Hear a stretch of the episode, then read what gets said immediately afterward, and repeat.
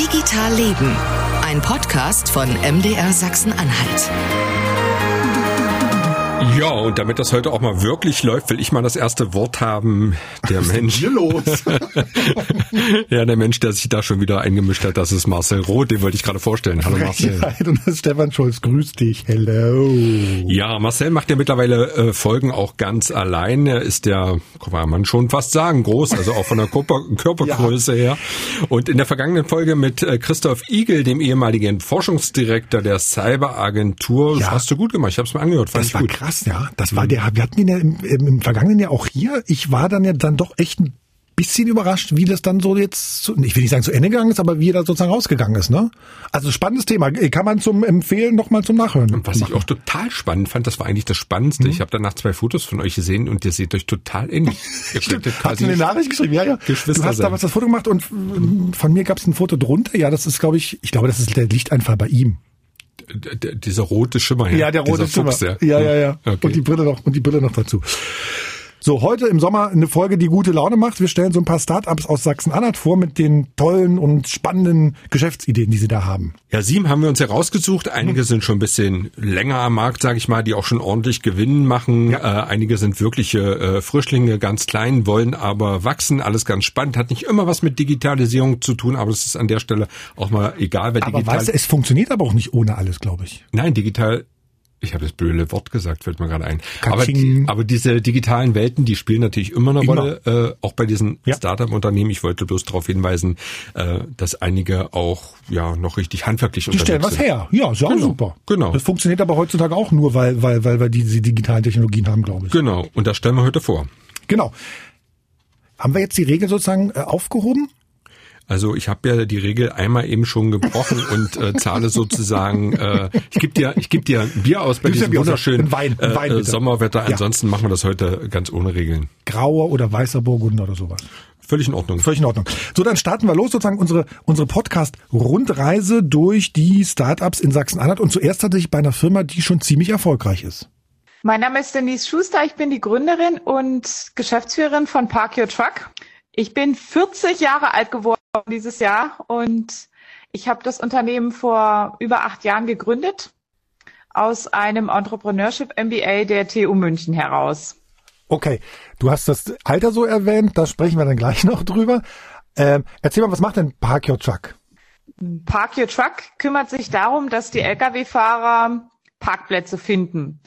Und zum einen Parkplätze für die Nacht und zum anderen auch für ihre Wartezeiten während der Anlieferung. Ne, wenn ich jetzt eine Anlieferung habe und ich bin zu früh oder zu spät, dann entstehen auch häufig Wartezeiten, die dann in einem Wildpark Problem enden in den Gewerbegebieten. Da kümmern wir uns auch drum, dass die Lkw-Fahrer dann auf gescheite Vorstauflächen fahren können.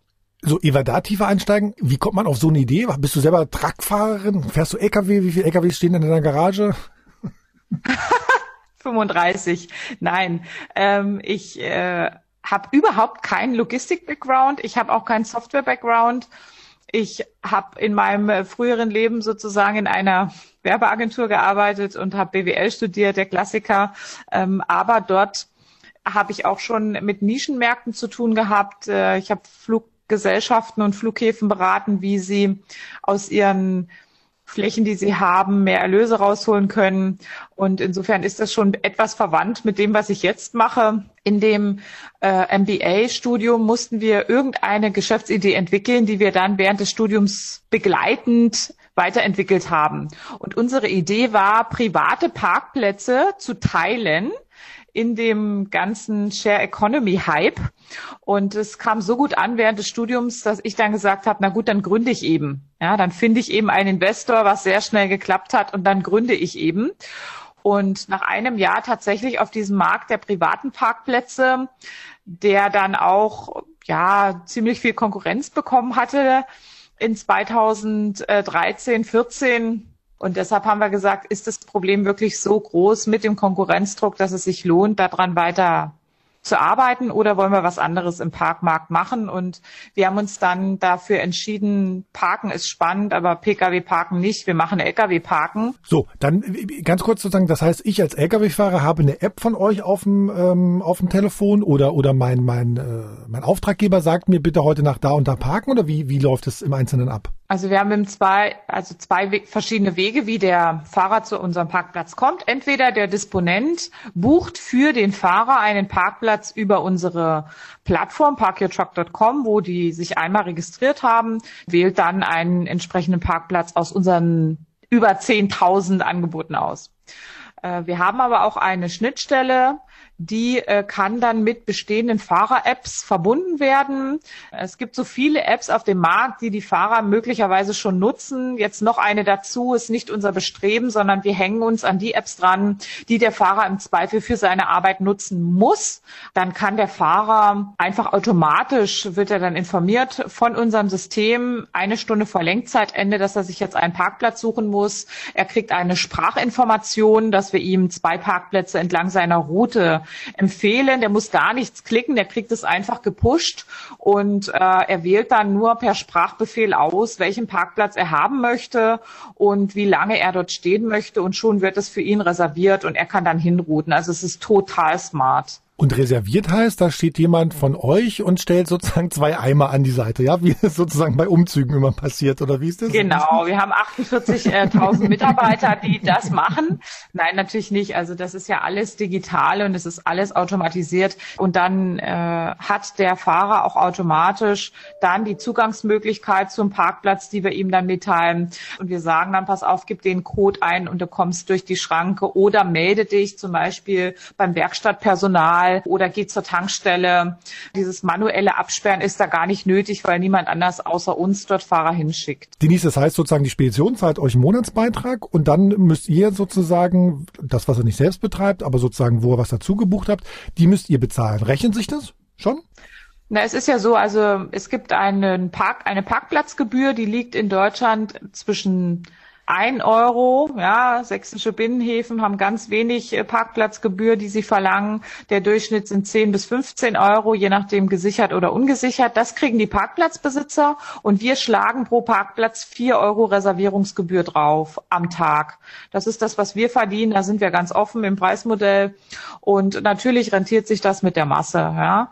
Wir haben ganz gut zugelegt in den letzten Jahren. Ja, also investieren kräftig. Jetzt äh, muss man auch sagen, wir gehen jetzt auch einen Schritt weiter. Wir gehen jetzt in Richtung Ladeinfrastruktur. Da möchten wir mit unseren Flächenbesitzern auch hin, kümmern uns um Ladeinfrastruktur an den Flächen und äh, ja, gehen den Weg mit. Ja. Also es wird, es endet nicht äh, damit, dass wir jetzt einfach mal ein paar Flächen haben, sondern wir akquirieren mehr Flächen, wir statten sie zukunftsgerichtet aus und ähm, steuern die Verkehre auf die Flächen. Und wer ist wir sozusagen? Wie viele Leute seid ihr? Wir sind neun Leute. Wir haben jetzt aber gerade noch zwei, die wir jetzt im Moment einstellen. Krass. Und das rechnet sich schon. Also recht, ihr seid sozusagen im, im, im schwarzen Bereich schon. Das ist ja bei Startups. Ja bei Auf Startups. jeden Fall. Ja, das, das ist, ist doch super. Das hört man noch gern. Und ihr seid in Dessau, ne? Ja. Und wie bist du dann, weil das habe ich noch nicht verstanden, das kommen wir sozusagen mal zu dir. Du hast, sagst, in, in, in, in München das studiert. Wie bist du nach Dessau dann gekommen? Ja, Dessau ist meine Heimatstadt. Ähm, also die Firma wurde auch in München dann äh, gegründet äh, und ich habe da eine Zeit lang gelebt und dann bin ich mit meinem Sohn wieder zurück nach Dessau in meine Heimatstadt gekommen und äh, dann haben wir hier die ganzen Mitarbeiter eingestellt. Das war natürlich auch viel einfacher, sagen wir mal gut, geschulte Fachleute zu finden. Die mussten keinen Logistik-Background haben, aber vielleicht zu meiner Philosophie. Ähm, ich stelle fast ausschließlich äh, Mitarbeiter über 50 ein. Also ähm, ich habe ja. keinen einzigen Mitarbeiter außer mir, ja, die, die unter 50 sind. So, und du hast ja vorhin auch schon betont, du bist über 40 sozusagen. Warum ist denn die? Na, über 40 nicht, ich bin genau 40. naja, das es, ich, es tut mir leid, jetzt sagen zu müssen, dass jeder Tag da zählt. Ja, gut.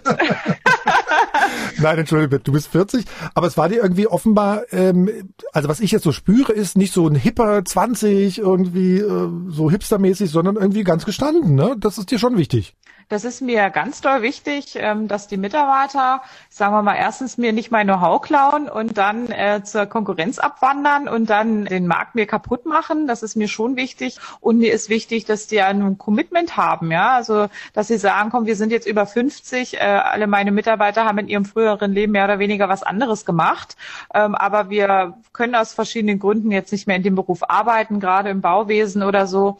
Ähm, und wir möchten jetzt nochmal die nächsten zehn Jahre was Spannendes machen, wo wir uns einbringen können und wo wir auch selbstverantwortlich arbeiten. Und das haben die bei mir gefunden, sind, äh, wie ich denke, auch äh, zufrieden, dass sie in so einem sagen wir mal, dynamischen Umfeld arbeiten können. Und ich kann mich da voll drauf verlassen, weil die natürlich nicht von jeder Herausforderung erstmal Stressbus hinkriegen. Ja? Die haben äh, ja schon eine ziemliche Arbeitspraxis und die sagen, komm, ich weiß, wie man damit umgeht. Ich äh, gehe das so und so an, das Thema, und äh, das ist für die jetzt nochmal eigentlich richtig gut.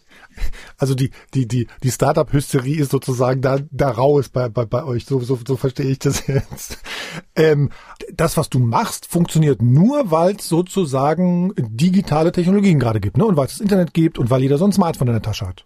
Genau, also wir sind ja eigentlich ein Softwareunternehmen. Das heißt, ich entwickle Software, wie wir die Parkplätze belegen, ja, reservieren oder mit einem Zeitslot belegen und äh, wie wir diese, diese Zuströme auf den Parkplätzen regeln. Und natürlich brauchen wir dafür auch die Flächen, ne, die wir dann vertraglich an uns binden. Aber eigentlich sind wir ein Softwareunternehmen und äh, das ist genau das Geheimnis. Ja. Eine Frage noch sozusagen, wir reden ja hier auch mit der Sachsen-Anhalt-Brille wie wichtig war dir sozusagen das Sachsen-Anhalt oder ist Sachsen-Anhalt ein guter Standort für dein, für dein Business? Das ist ein Megastandort. Also aus zwei äh, Richtungen gedacht. Erstmal habe ich hier natürlich äh, super Personalmöglichkeiten. Äh, in München ist es äh, alles doppelt so teuer und die sind äh, so verwöhnt, weil es auch viel Angebot gibt. Da kommen so viele Startups aus dem Boden, also dass ich überall anfangen könnte. Das ist ja auch eine große Wechselbereitschaft. Das haben wir hier in Sachsen-Anhalt nicht. Und äh, man muss auch dazu sagen, wir sind auch verwöhnt von den Medien. Ähm, wenn ich in, äh, in München mal in die Zeitung wollte, dann muss ich wirklich schon äh, einen EU-Preis gewinnen. Und hier äh, gefällt uns das gut, dass wir so einen guten Draht zu den Medien haben, dass wir unsere Erfolge auch hier in dem Umfeld äh, präsentieren dürfen und ja, also die beiden Sachen bringen uns schon mal ziemlich nach vorne, muss man ganz klar sagen. Und auch Kosten der Firma. Wir sind jetzt im Technologie- und Gründerzentrum in Dessau äh, mit dem Büro. Das ist natürlich eine ideale Situation. Ja. Ich, ich wollte gerade sagen, es kam gar nichts so sehr Administratives, aber am Ende dann doch noch ein bisschen, ja, dass sozusagen auch die, die Fördermöglichkeit sozusagen da ist. Ne? Genau. Und auf der anderen Seite, aber um mal ein bisschen gemein zu fragen, mh, hm, klar, ich kann sozusagen verstehen, dass man sagt, äh, es ist günstiger hier in Sachsen-Anhalt. Auf der anderen Seite ist es vielleicht auch hier, also nur weil andere Leute mehr zahlen, heißt das ja, dass wir vielleicht zu wenig zahlen. Ne? Ja, also man kann schon sagen, dass wir überdurchschnittlich bezahlen in unserem Unternehmen, ähm, haben auch da regelmäßige ja, Erhöhungen drin. Also deshalb ist es nicht auch so, dass wir, sagen wir mal, hauptsächlich hier sind, um günstige Mitarbeiter zu bekommen, sondern wir wollen ja Mitarbeiter, die bei uns bleiben und die das gut finden, was wir machen und die vielleicht sich auch mal intrinsisch motiviert einen Anruf auch mal nach 18 Uhr annehmen und das machen alle.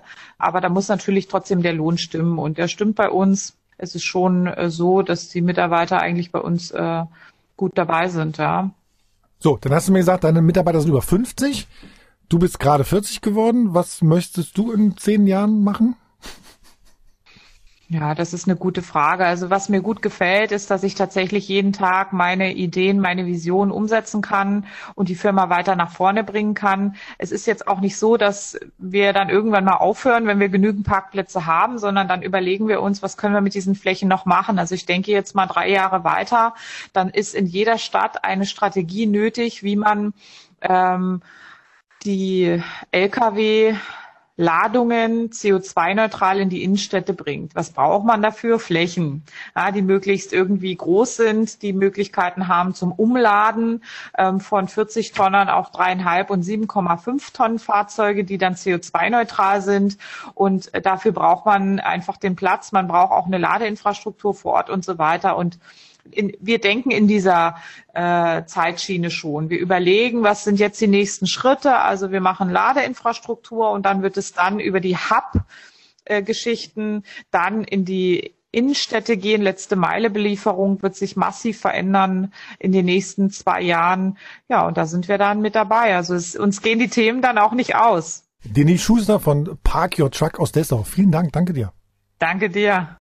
Also die wissen zumindest auch schon, wo es hingeht. Das finde ich echt spannend. Also irgendwie Autos, LKWs zu parken, damit Geld zu verdienen und das kannst du eben auch aus Dessau machen. Und was ich echt krass finde, man, Denise hat ja uns gerade erzählt, du hat, sie hat sozusagen Leute da angestellt, die zum großen Teil über 50 sind weil sie weiß, die bleiben sozusagen loyal und die sind auch nicht mehr so aufgeregt wie so Start-up-Leute. Ne?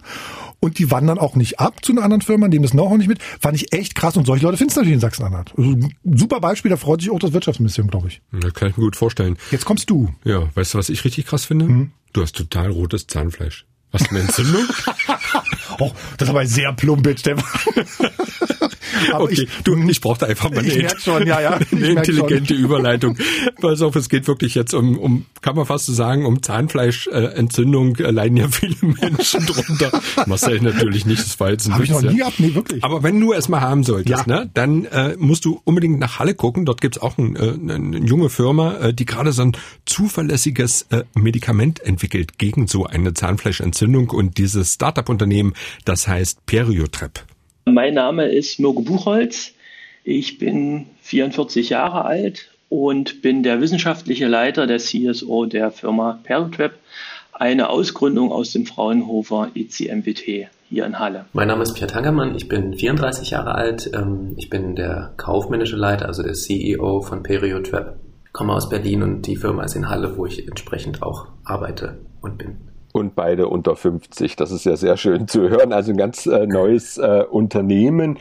Und äh, wir steigen gleich mal ein. Also in Deutschland leidet ja rund die Hälfte aller Erwachsene an äh, Parodontitis und dagegen hilft ja bisher eigentlich nur so eine klassische manuelle Reinigung von Zahntaschen. Äh, das kann man unter Betäubung machen äh, oder auch nicht. Tut so ein bisschen weh oder halt die Gabe von Antibiotika. Das Ganze hat dann aber den Nachteil, dass da natürlich auch nützliche Bakterien abgetötet werden. Und jetzt kommt ihr ins Spiel. Ihr habt ein Startup-Unternehmen äh, gegründet. Ich sage nochmal den Namen Periotrep mit äh, Sitz in Halle und ihr entwickelt äh, punktgenaue äh, Medikamente. Äh, Mirko, wie muss man sich das vorstellen? Äh, was bedeutet das mit Blick auf Parodontitis? Also das kann man sich ganz kurz so vorstellen, dass es im Mund eines jeden Menschen so um die 200 verschiedene Bakterienarten gibt. Und unter bestimmten Umständen, das hat also ganz viel mit den Lebensumständen zu tun, kommt es dazu, dass bestimmte Bakterien anfangen, die äh, Herrschaft, sage ich mal, zu übernehmen. Das heißt, äh, sie beginnen dann äh, andere Bakterien äh, letztendlich so zu manipulieren, dass dann, äh, dass sie sich wohlfühlen und dass es dann in den Zahntaschen selber zu einem Abbau vom Zahnfleisch kommt, später auch vom Knochen und das ist dann eben die entsprechende Parodontitis. Und unser Ansatz ist es jetzt, äh, dass man genau diese Bakterien, die genau das machen, ganz selektiv ausschaltet und äh, das haben wir ähm, untersucht und haben auch erste Mittel gefunden, die genau das können. Und damit lässt man eben den großen Rest der Bakterien, die ja nützlich sind, die man im äh, Mund hat, die lässt man damit in Ruhe. Normalerweise haut man ja immer so mit dem großen Hammer mit Antibiotika drauf, äh, die dann gleich alles abtöten. Äh, Pia, ihr habt schon gesagt, ihr seid eine Ausgründung aus dem Fraunhofer Institut. Vielleicht kannst du da noch mal ein bisschen tiefer einsteigen. Wie macht ihr das? Wie sucht ihr euch genau diese Bakterien raus, die da schädlich sind und wie werden die dann abgetötet? Na, wie wir uns die Bakterien raussuchen, das ist im Prinzip schon, schon jahrelang mit erforscht. Da gibt es so ein ähm, Verständnis, wer so die Leitkeime sind, die die Erkrankung auslösen äh, und wer eher so die, die kommensalen Vertreter sind von dem Ganzen, ähm, die Nützlinge letztlich. Und ähm, wie man die ausschaltet, ist eben nicht ganz so einfach. Ja? Also die klassischen Antibiotika, die man verschreibt bekommt, die reichen im Prinzip zurück von der Entwicklung mehr als 100 Jahre, wo ähm, Forschung und Entwicklung betrieben wurde, wo es im Prinzip so generalistische Ansätze gibt, äh, um letztlich im Körper äh, befindliche Bakterien auszuschalten. Da geht es dann manchmal ja auch um die breite äh, Masse. Da ist das ja gar nicht gewünscht, im Prinzip selektiv auf die Keime zu gehen. Wenn wir jetzt aber im Prinzip auf so einem komplexen ähm, Hintergrund wie einem Biofilm arbeiten, sei es jetzt nun die Mundschleimhaut oder die Haut auch quasi ähm, oberflächlich auf dem Menschen, das sind Zusammenspiele, Interaktionen. Und da sind im Prinzip solche ähm, Nützlinge eben dann durchaus wichtig, dass man die nicht adressiert. Und wie kriegt man am Ende dann das Bakterium rausgefischt, was jetzt ursächlich für die Erkrankung ist? Und äh, die Frage lässt sich eben nicht einfach beantworten und das ist von Erkrankung zu Erkrankung anders. Wir haben das im Prinzip gelöst innerhalb eines EU-Projektes mit einem Konsortium europaweit, wie es dann schon sagt, wo viele Player dabei sind, die jahrelang auf dem Feld arbeiten und forschen und die ähm, zusammen mit uns ein Target entdeckt haben. Wir waren die Experten auf dem Target. Ähm, sie hatten es dann ähm, letztlich entdeckt, dass es dort kodiert ähm, in dem Bakterium und zwar selektiv. Ja, also mit Target meine ich das Zielenzym, ja, heutzutage durch Corona ähm, weiß auch wahrscheinlich jeder, was ein Enzym ist.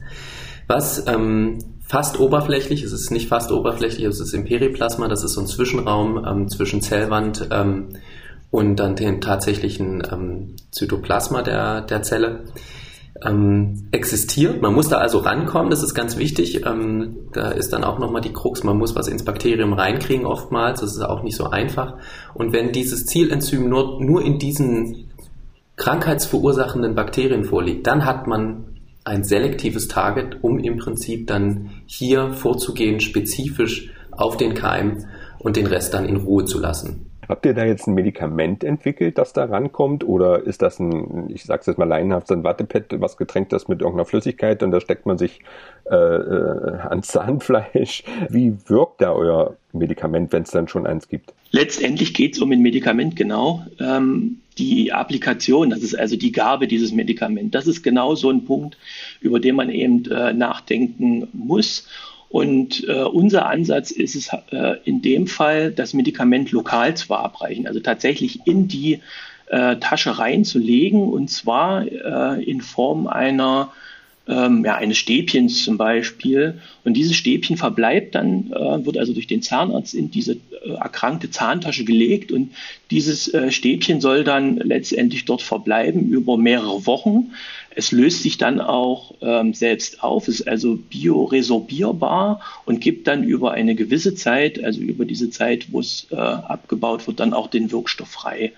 Ähm, sodass man damit eben vermeidet, dass äh, der komplette Organismus jetzt mit diesem neuartigen Medikament äh, in Berührung kommt, sondern das Ziel ist es tatsächlich, den Wirkstoff an den Ort des Geschehens zu bringen. Man muss dazu noch sagen, wir haben dieses Medikament natürlich noch nicht vollkommen äh, entwickelt. Das ist ja das Ziel dieser Ausgründung, ähm, sondern wir sind eben gerade dabei, die entsprechenden Schritte nach und nach zu gehen.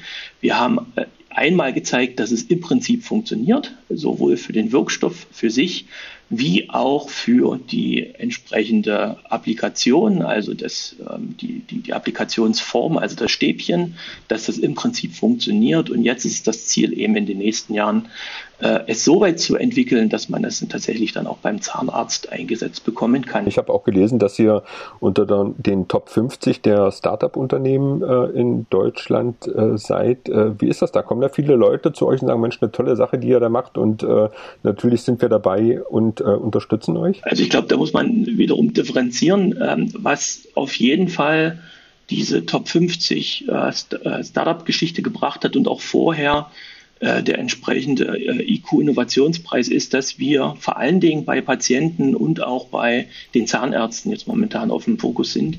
Also wir äh, bekommen doch durchaus äh, E-Mails von entsprechenden äh, Patienten, die schon seit Jahren quasi an einer Parodontitis leiden und die einfach nachfragen, wie weit wir sind und wie lange es noch dauert und ähm, wann man denn das Medikament dann auch ähm, äh, erhalten kann. Was könnt ihr denen sagen? Ähm, naja, wir rechnen damit, Pia, jetzt kannst du mich gerne ähm, zurückpfeifen, wenn du das äh, möchtest. Aber wir gehen davon aus, dass wir ähm, mit diesem neuen Ansatz, über den wir jetzt gerade reden, äh, so im Jahr 2026 eventuell so weit sind, dass wir sagen können, okay, wir sind durch die klinischen Prüfungen durch. Gibt es denn von diesen Stäbchen schon, ich sag mal, Prototypen, so dass ihr das tatsächlich schon am Menschen ausprobieren konntet? Das ähm, entwickeln wir tatsächlich gerade weiter, genau. Wir haben initial einen Prototypen entwickelt mit dem Stäbchen, der funktioniert aktuell in der Version, ähm, wie wir ihn entwickelt haben, noch mit Minocyclin. Das ist ein Breitbandantibiotikum, auch bekannt in, in dem Kontext zu benutzen der ist natürlich aufgrund der schon lange auf dem Markt vorhandenen ähm, Verfügbarkeit von Minocyclin wesentlich schneller am, am Menschen ähm, anzuwenden. in der Theorie. Und ähm, da wir im Prinzip hier schon Know-how generieren können, schon mal schauen können, wie sich das in der Klinik von den Prototypen verhält, wie wir so prinzipiell mit den Parametern agieren müssen, was am Ende rauskommen sollte, ähm, haben wir den im Prinzip auch in der klinischen Entwicklung. Also wir gehen mit diesen Prototypen als Version 1 in den Markt, so dass die Patienten, für die im Moment ja eigentlich so gut wie gar nichts verfügbar ist in dem Bereich, ein Produkt auf dem Markt ist, der das schon mal nutzbar ist, um dann nachzuziehen mit diesem neuen, also mit dem Next Generation Ansatz. Äh, viele Startups werden ja in geselliger Runde gegründet. Jedenfalls werden dort oft, ich sag mal, die Ideen für so eine Firmengründung geboren. Wie war das denn bei euch? Hattet ihr eine Zahnfleischentzündung? Mirko, also ich glaube, du musst die Frage beantworten. Ich, ich hatte keine Zahnfleischentzündung. Ich hatte sie erst, nachdem ich bei unserem strategischen Investor vorgesprochen habe und die mir eine ähm, ja, professionelle Zahnreinigung ähm, bei mir unterzogen hatten. Danach hatte ich eine Zahnfleischentzündung. Also das ist äh, zweistufig. Also das, das erste ist tatsächlich die Idee für das Projekt und das äh, beruht ja im Prinzip auf ähm, Serendipity, sagt man dazu im äh, wissenschaftlichen Bereich, also eine Art gerichteter Zufall. Also es war tatsächlich eine, eine Idee, die eher so als Nebenprojekt aus einem ganz anderen Projekt ähm, äh, entstanden ist. Und dann ähm, hatten wir, wie das ja der Pierre auch schon gesagt hat, ein ähm, EU-Projekt, wo wir mit ganz, ganz vielen Partnern diesen Ansatz weiterentwickelt haben. Und dann kommt man irgendwann an den Punkt, wo man sagt, jetzt müsste es tatsächlich weitergehen. Ähm, und man hat eigentlich ganz, ganz viele neue Ideen, wie man da jetzt weitermachen könnte und müsste. Und das geht dann aber nicht mehr in dem äh, entsprechenden Kontext, in dem man sich befindet. Also sprich, äh, Fraunhofer ist eine außeruniversitäre Forschungseinrichtung. Das Projekt selber, das EU-Projekt war dann auch zu Ende und dann stellt sich eben immer die Frage, wie macht man weiter? Und äh, in dem Moment, äh, wo man an diesem Punkt ist, steigt eben auch das Finanzvolumen, äh, was man benötigt, um dieses entsprechende Projekt weiterzuführen, ähm, im Verhältnis zu dem Geld, was man vorher eben auch benötigt hat. Und dann bleibt letztendlich eigentlich auch nur der Schritt, äh, es selber in die Hand zu nehmen und zu sagen, äh, ich glaube an die Idee und ich glaube an das Konzept und ähm, wir suchen uns jetzt Leute, die wir überzeugen können in diesem Bereich äh, zu investieren und dann macht man eben weiter und ähm, wenn man dann erfolgreich war mit der Finanzierung und versucht das dann eben weiter äh, zu entwickeln. Mhm. Ihr habt es vorhin schon mal kurz angesprochen, ihr habt auch äh, Mitarbeiter, glaube ich, eingestellt. Wie viele Leute seid ihr jetzt in Halle? Wir sind momentan acht, Pierre, ne? Okay, also acht Leute seid ihr und wenn ihr jetzt einfach mal in die Zukunft schaut, also bis 2025, äh, wenn ich die Zahl jetzt noch richtig im Kopf habe, soll das erste Medikament äh, zur Marktreife gebracht sein. Aber gucken wir mal in so einem Jahreszeitraum von zehn Jahren. Wo wollt ihr denn in zehn Jahren stehen, äh, wenn wir uns hier quasi nochmal wiederhören sollten? Gut, das ist eine spannende Frage. Das hängt von ganz vielen Parametern ab, und zwar, wie wir uns strategisch in Zukunft ausrichten. Ähm, wie ich vorhin schon angedeutet, wir sind sehr lean ausgerichtet und im Prinzip auf den Exit ausgerichtet. Das würde bedeuten, dass wir in zehn Jahren gar nicht mehr da wären. Ähm, und letztlich geschluckt von, von, einem, von einem Großunternehmen in dem Bereich sind. Wir gehen aber auch jetzt schon in die ähm, Expansion, was unser Target angeht. Das spielt ja auch in, in anderen Humanerkrankungen eine Rolle, wo dann aber auch das Zielenzym im Humanzellen ist und nicht in Bakterien. Und da denke ich, dass wir, wenn wir da weiterarbeiten und das fruchtvoll ist, dann sehen wir uns schon so bei, bei 30 Leuten, würde ich jetzt mal schätzen.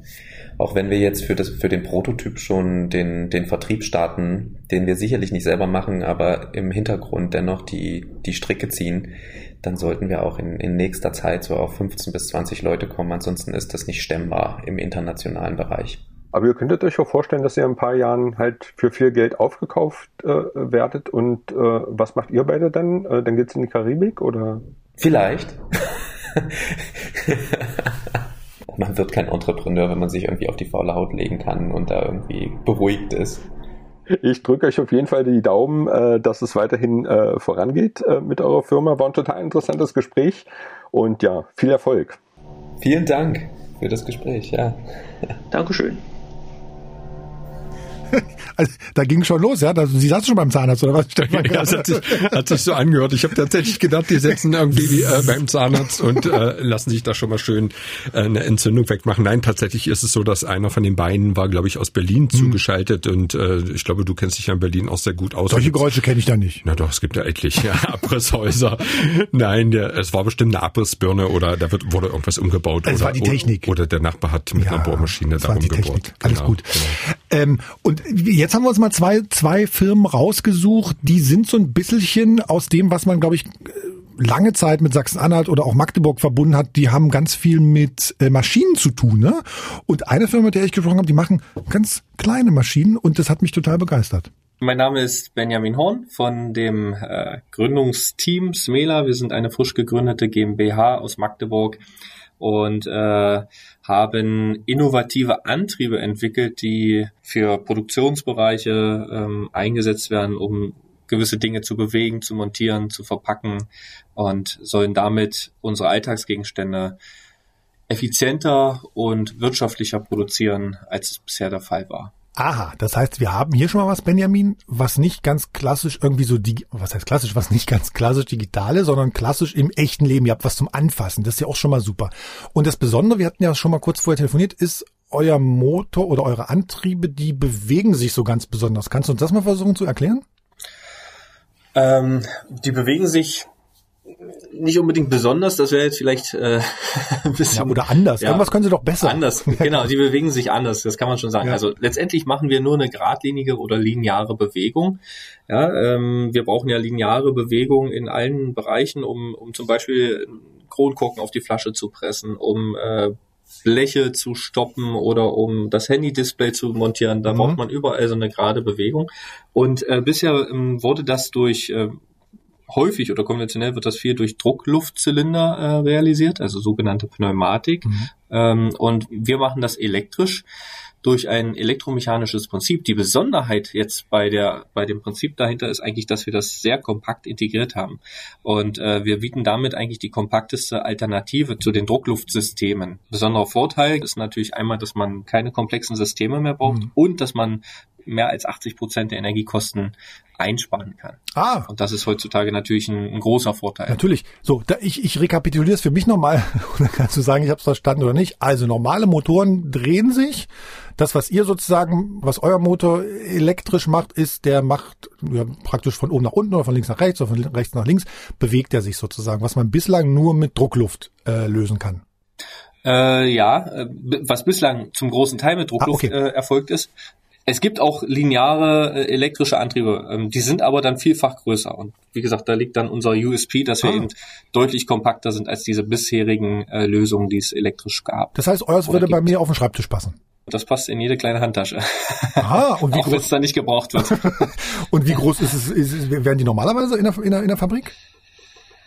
Ähm, das kommt immer darauf an. Also wir haben uns auf den Kraft- und äh, ähm, Bewegungsbereich von aktuell so fünf Zentimeter, die wir verfahren können. Mhm. Ja, das reicht in, für viele, viele Bewegungen in der Produktion aus. Fünf Zentimeter ähm, vor, zurück, rein, raus. Ähm, und einen Kraftbereich von bis zu äh, ich sag's mal in Kilogramm, äh, 60 Kilogramm, mhm. teilweise auch bis zu 90 Kilogramm. Das heißt, man kann schon eine eine Person damit hochheben, wenn man das möchte, oder fünf Zentimeter locker, hochheben sozusagen, ja. Genau, also locker zwei, drei Sack ja, Zement. Ja, ja, ja. Genau. Und äh, das Gerät ist selbst äh, circa faustgroß mhm. bei uns äh, und die vergleichbaren elektrischen Antriebe sind ungefähr fünf bis siebenmal so groß. Also Daumen hoch dann mache ich zwei Daumen hoch, dann ist es schon größer sozusagen als euer Gerät, ja. Äh, super. Benjamin, jetzt erzähl mir mal, ihr, ihr seid offenbar, ähm, naja, Leute, die sich damit auskennen, so Technikexperten, Maschinenbauer, ja, oder wo, kommt ihr her? Äh, wir kommen aus dem äh, Antriebsbereich, aber äh, im, nicht aus, aus dem Maschinenbaubereich, sondern äh, elektrische Antriebssysteme. Mhm. Also wir haben ähm, alle Berührungspunkte mit der Elektrotechnik gehabt im Studium ähm, und ja, ich selbst hatte noch Wirtschaftsingenieurwesen dazu, das heißt ein paar Wirtschaftskomponenten, wes weshalb ähm, ich eher für die für diesen Bereich auch zuständig bin und auch den Vertrieb mit angehe, mhm. die Finanzierung und äh, ja, die ganzen wirtschaftlichen Komponenten sozusagen. Wie viele Leute seid ihr? Wir sind äh, mittlerweile sechs Personen. Äh, Gründungsteam waren drei Personen. Und ja, mal gucken, bis zum Ende des Jahres äh, sollten wir noch auf acht bis neun mhm. wachsen, wenn alles gut läuft. Und Benjamin, sozusagen, ihr seid dann auch äh, gefördert wahrscheinlich, ne? Von, von wem oder wer, wer ist sozusagen euer Investor? Ähm, genau, also gefördert oder angefangen haben wir mit einem Exist-Gründerstipendium, das ist ja ein bundesweites Stipendium. Mhm. Äh, dann ähm, sind wir auf Investorensuche gegangen und haben eigentlich mehr mit Business Angels ähm, gesprochen und haben dann eigentlich relativ früh schon mit, mit einem gesprochen, zu dem wir dann auch äh, zurückgekehrt sind und mit dem wir dann uns auch zusammengetan haben. Und das ist die Mitteldeutsche Wohnwertgruppe aus Leipzig, mhm. äh, die schon relativ viel auch äh, früh auch viel Vertrauen in, in das Produkt hatte und in uns als Team und uns da ja eigentlich ein unschlagbares Angebot auch gemacht hat. Ein unschlagbares Angebot. Das, das breite uns doch jetzt mal aus. Wie sieht denn so ein unschlagbares Angebot für, für, für, für Start-up-Gründer aus? Ähm, das sieht so aus, oder ich, ich sag mal, warum das für uns unschlagbar mhm. war. Und zwar ähm, ist, es, ist es so, dass man bei Business Angels normalerweise erstmal ähm, eine, eine Finanzierungssumme bekommt, mit der man nach kurzer Zeit wahrscheinlich mit einem äh, VC, also Venture Capital äh, Geber, nochmal sprechen muss, um dann größere Runden zu machen. Mhm. Und ähm, die MWW hat uns eigentlich insoweit oder insofern mit, mit Geld versorgt, dass wir äh, ein ganzes Stück Zeit haben, um uns den Markteinstieg zu ermöglichen, um uns selbst äh, von Umsätzen tragen zu können. Es kann sein, dass darüber hinaus immer noch mal eine Finanzierungsrunde notwendig wird. Mhm. Das, äh, das können wir zum aktuellen Zeitpunkt nicht sagen. Aber es ist deutlich entspannter, weil wir ähm, ein bisschen mehr Zeit nach hinten bekommen haben dadurch. Und das heißt, was heißt Zeit nach hinten? Also wenn du sozusagen nach, nach vorne schaust. Und, Zeit, hm? Zeit ist Geld, sage ich mal. Mhm. Das ist ja, also wir haben ähm, ähm, wir hätten das auch splitten können und hätten gesagt, äh, wir nehmen nur einen geringeren Teil von einem, äh, von einem äh, Business Angel und äh, dann einen größeren Teil von einem VC mhm. und ähm, haben uns aber darauf geeinigt, dass wir erstmal wirklich zwei bis drei Jahre abdecken können, äh, nur mit dem Business Angel, mit der MWW. Mhm. So, dann erzähl mir doch mal, was euer euer Ziel ist. Also wenn du sagst, okay, zwei bis drei Jahre, ähm, sagen wir mal in fünf Jahren, wo, wo siehst, wo siehst du euch da? Also in fünf Jahren, ähm, da sollten wir ja schon etliche tausend Aktuatoren pro Jahr verkaufen. Mhm. Ja, das heißt, uns gut selbst tragen können. Ähm, wie gesagt, da kann immer noch mal eine Finanzierungsrunde notwendig sein, wenn wir tatsächlich so durch die Decke gehen, dass wir ähm, größere Produktionsmöglichkeiten äh, brauchen, äh, dann in andere Märkte einsteigen, äh, kann kurzfristig immer noch mal mehr Geld erforderlich sein. Aber äh, tendenziell sollten wir uns komplett selbst tragen können in, äh, in den nächsten zwei Jahren von, von unseren Umsätzen. So ist zumindest der Plan. Mhm. Und äh, auf ein Team von in fünf Jahren, also in, ich kann sagen, in drei oder vier Jahren mhm. äh, hat man geplant, äh, über 30 Personen zu sein mhm. vom Team. Ja. Das heißt darüber hinaus dann entsprechend mehr. Super. Ähm, so, unser Podcast heißt ja hier Digital Leben. Ähm, und ich muss mal sozusagen nachfragen, ihr habt sozusagen jetzt zwar eine, eine, eine Hardware am Ende, also ihr habt was zum Anfassen, aber all das wird natürlich nicht funktionieren ohne irgendwie digitale Technologien wahrscheinlich, ne? Mm, genau, das ist richtig, ja. Ähm, wir haben natürlich eine gewisse Intelligenz auch in unseren nicht unbedingt in unseren Aktuatoren, aber die Ansteuerung der Aktuatoren. Ja. Mhm. Wir haben eigene Elektronik entwickelt. Aktuell greifen wir zwar auf äh, Standardelektroniken äh, zurück, ähm, in denen wir unsere Algorithmen dann auch integrieren können. Aber tendenziell ist es so, dass wir unsere Aktuatoren sehr intelligent und gezielt regeln und steuern können. Wir können äh, Zustände zurückermitteln und können die in die Industrie 4.0 einfließen lassen, um zum Beispiel zu sagen, der Aktuator hat eben ein Problem, der verschleißt ah, ja. oder ähm, der steht an Position X äh, oder er klemmt an Position Y und möchte eigentlich äh, an po Position Z. Ja. Das heißt, ähm, man hat einen viel besseren äh, Überblick über die Produktionsabläufe. Predictive Maintenance. Das ist auch Genau, man nennt es Predictive Maintenance und äh, was, was ein großer Vorteil ist, was wir versuchen anzustreben durch äh, verschiedene ähm, Sensoriksysteme, ist auch eine ähm, ähm, ja, ja, ja, Predictive Maintenance und Condition Monitoring. Sehr beeindruckend. Ja. Was du mir jetzt aber noch als letztes erklären musst, was bedeutet denn Aktuator? Äh, Aktuator kommt äh, ganz einfach von Aktuation, äh, Natürlich. also von Ja. der Bewegung, ja. Von was? Und, ähm, von der Bewegung Ah. letztendlich. Aktuation ist äh, ja die, die Bewegung. Aktuator, habe ich was gelernt. Und als allerletztes jetzt nochmal, was bedeutet SMELA? SMELA steht für Smart Electric Actuators oder smarte äh, elektrische äh, Antriebe oder Aktuatoren. Haben wir das auch verstanden, Benjamin? Ich danke dir. Kein Problem. Smarte elektrische Aktuatoren. Das habe ich, also Aktuator war mir bisher nie irgendwie bekannt. Habe ich ein neues Wort jetzt gelernt. Mhm. Du auch. Ja, na klar. eine ganze, eine ganze Menge neue Wörter habe ich Sehr gelernt schön. bei den sonst zum Beispiel Fakutech. Da musste ich erstmal äh, überlegen, äh, Deine was Firma, das ja. ist. Ja, die stellen wir gleich vor. Ähm, wir hatten jetzt ja Startup-Unternehmen aus Magdeburg schon dabei, Mhm. aus Halle und wir gucken jetzt einfach mal in die Altmark. Ähm, dort werden nicht nur Brötchen gebacken, sondern auch Getriebewellen und Prothesen. Kein Witz. Mhm. Alles super leicht, eben fluffig im Ofen gebacken und das Ganze von André Döring. Hallo Stendal, steht die Internetverbindung oder müssen wir uns Brieftauben hin und her schicken? Ja, ich bin ja jetzt nicht auf Funk äh, eingestellt, sondern über DSL, von dem her, es geht. Aber der Ruf schlechte Internetverbindung, kaum Breitbandausbau halt ja noch immer nach. Äh, zu Recht, Herr Döring, oder ist das inzwischen alles ein Ammärchen? Äh, wir sind jetzt seit zwei Jahren hier und ich kann mich eigentlich nicht darüber beschweren, dass wir hier irgendwo schlechtes Internet haben. Und jetzt wird das Ganze sogar noch besser. Äh, sind gerade bei, dabei, bei uns vor der Haustür neue Glasfaserkabel zu verlegen, also Glasfaser bis ins Haus rein. Und ich glaube, dann haben wir wirklich High-End. Aber auch bis jetzt, ja, ich sag mal 64.000 Mbit. Äh, das sollte eigentlich locker reichen, auch für eine normale Verbindung. Wo es eher hakt, ist halt das Problem hier mit dem Mobilfunk. Ne? Wenn man dort aus der Stadt rauskommt, äh, ist eigentlich sofort Ende im Gelände. Okay, jetzt haben wir so ein paar Flöcke eingerammt, äh, was das Digitale betrifft. Aber jetzt gucken wir uns doch mal äh, Ihre Firma an, Fakutech. Was bedeutet das? Ja, ich biete Technik für faserverstärkte Kunststoffe an, also Faserkunststofftechnik. Ähm, Hintergrund ist, ich habe vor, jetzt ist schon knapp zehn Jahre her, an einer Hochschule in Magdeburg in dem Fachbereich funktionsoptimierter Leichtbau gearbeitet als wissenschaftlicher Mitarbeiter beim Professor Heberle. Und ja, da ging es halt darum, äh, hier in mittelständischen Unternehmen und so weiter zu helfen, mit diesen sehr modernen Werkstoffen, ich sage jetzt mal so Schlagworte wie Carbon oder Glasfaser oder äh, Sandwich-Teile herzustellen und diese ihre Bauteile dementsprechend leichter äh, hinsichtlich Leichtigkeit und Haltbarkeit zu optimieren.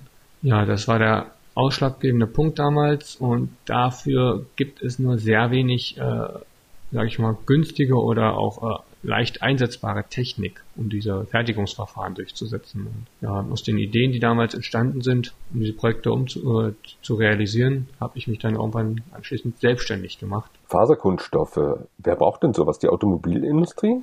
Ja, eigentlich braucht das so gut wie jeder oder jeder, der sich damit beschäftigt, dass seine Teile irgendwo leichter werden oder haltbarer werden. Also Kunden sind klar Automobilbereich, äh, auch Zulieferer von denen, äh, Bauindustrie, viele Universitäten und äh, Labore. Ich arbeite mit verschiedenen Fraunhofer-Instituten zusammen. Wir haben irgendwo Firmen aus dem Baubereich, die Isolierung herstellen und so weiter. Also ganz verschiedene Bereiche beschäftigen sich damit, dass ihre Teile leichter und auch vielleicht auch weniger korrosionsanfällig werden, weil das sind ja dann Kunststoffe, die dann anschließend nicht mehr so äh, witterungsanfällig gegenüber ja, Rost sind. Ich habe auf Ihrer Homepage äh, gelesen, äh, dass Sie mit dem Werbespruch äh, von der Idee bis zum Produkt äh, werben. Also ich interpretiere das so, dass Sie quasi Firmen oder Erfinder bis zur Markteinführung äh, begleiten. Vielleicht können Sie ja nochmal konkret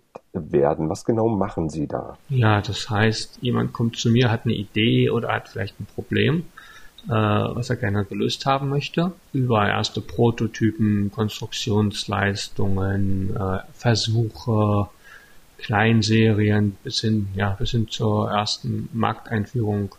All diese Schritte unterstütze ich zusammen mit ein paar, ein paar freien Mitarbeitern, die ich habe. Wir haben eine kleine Werkstatt, wo wir auch äh, Versuche durchführen können, wo wir Prototypen bauen können, wo wir auch äh, Sachen bis hin zur Kleinserie umsetzen. Dann habe ich ein Büro, wo ich äh, Teile konstruiere, auch mich mal mit Kunden zusammenschalte.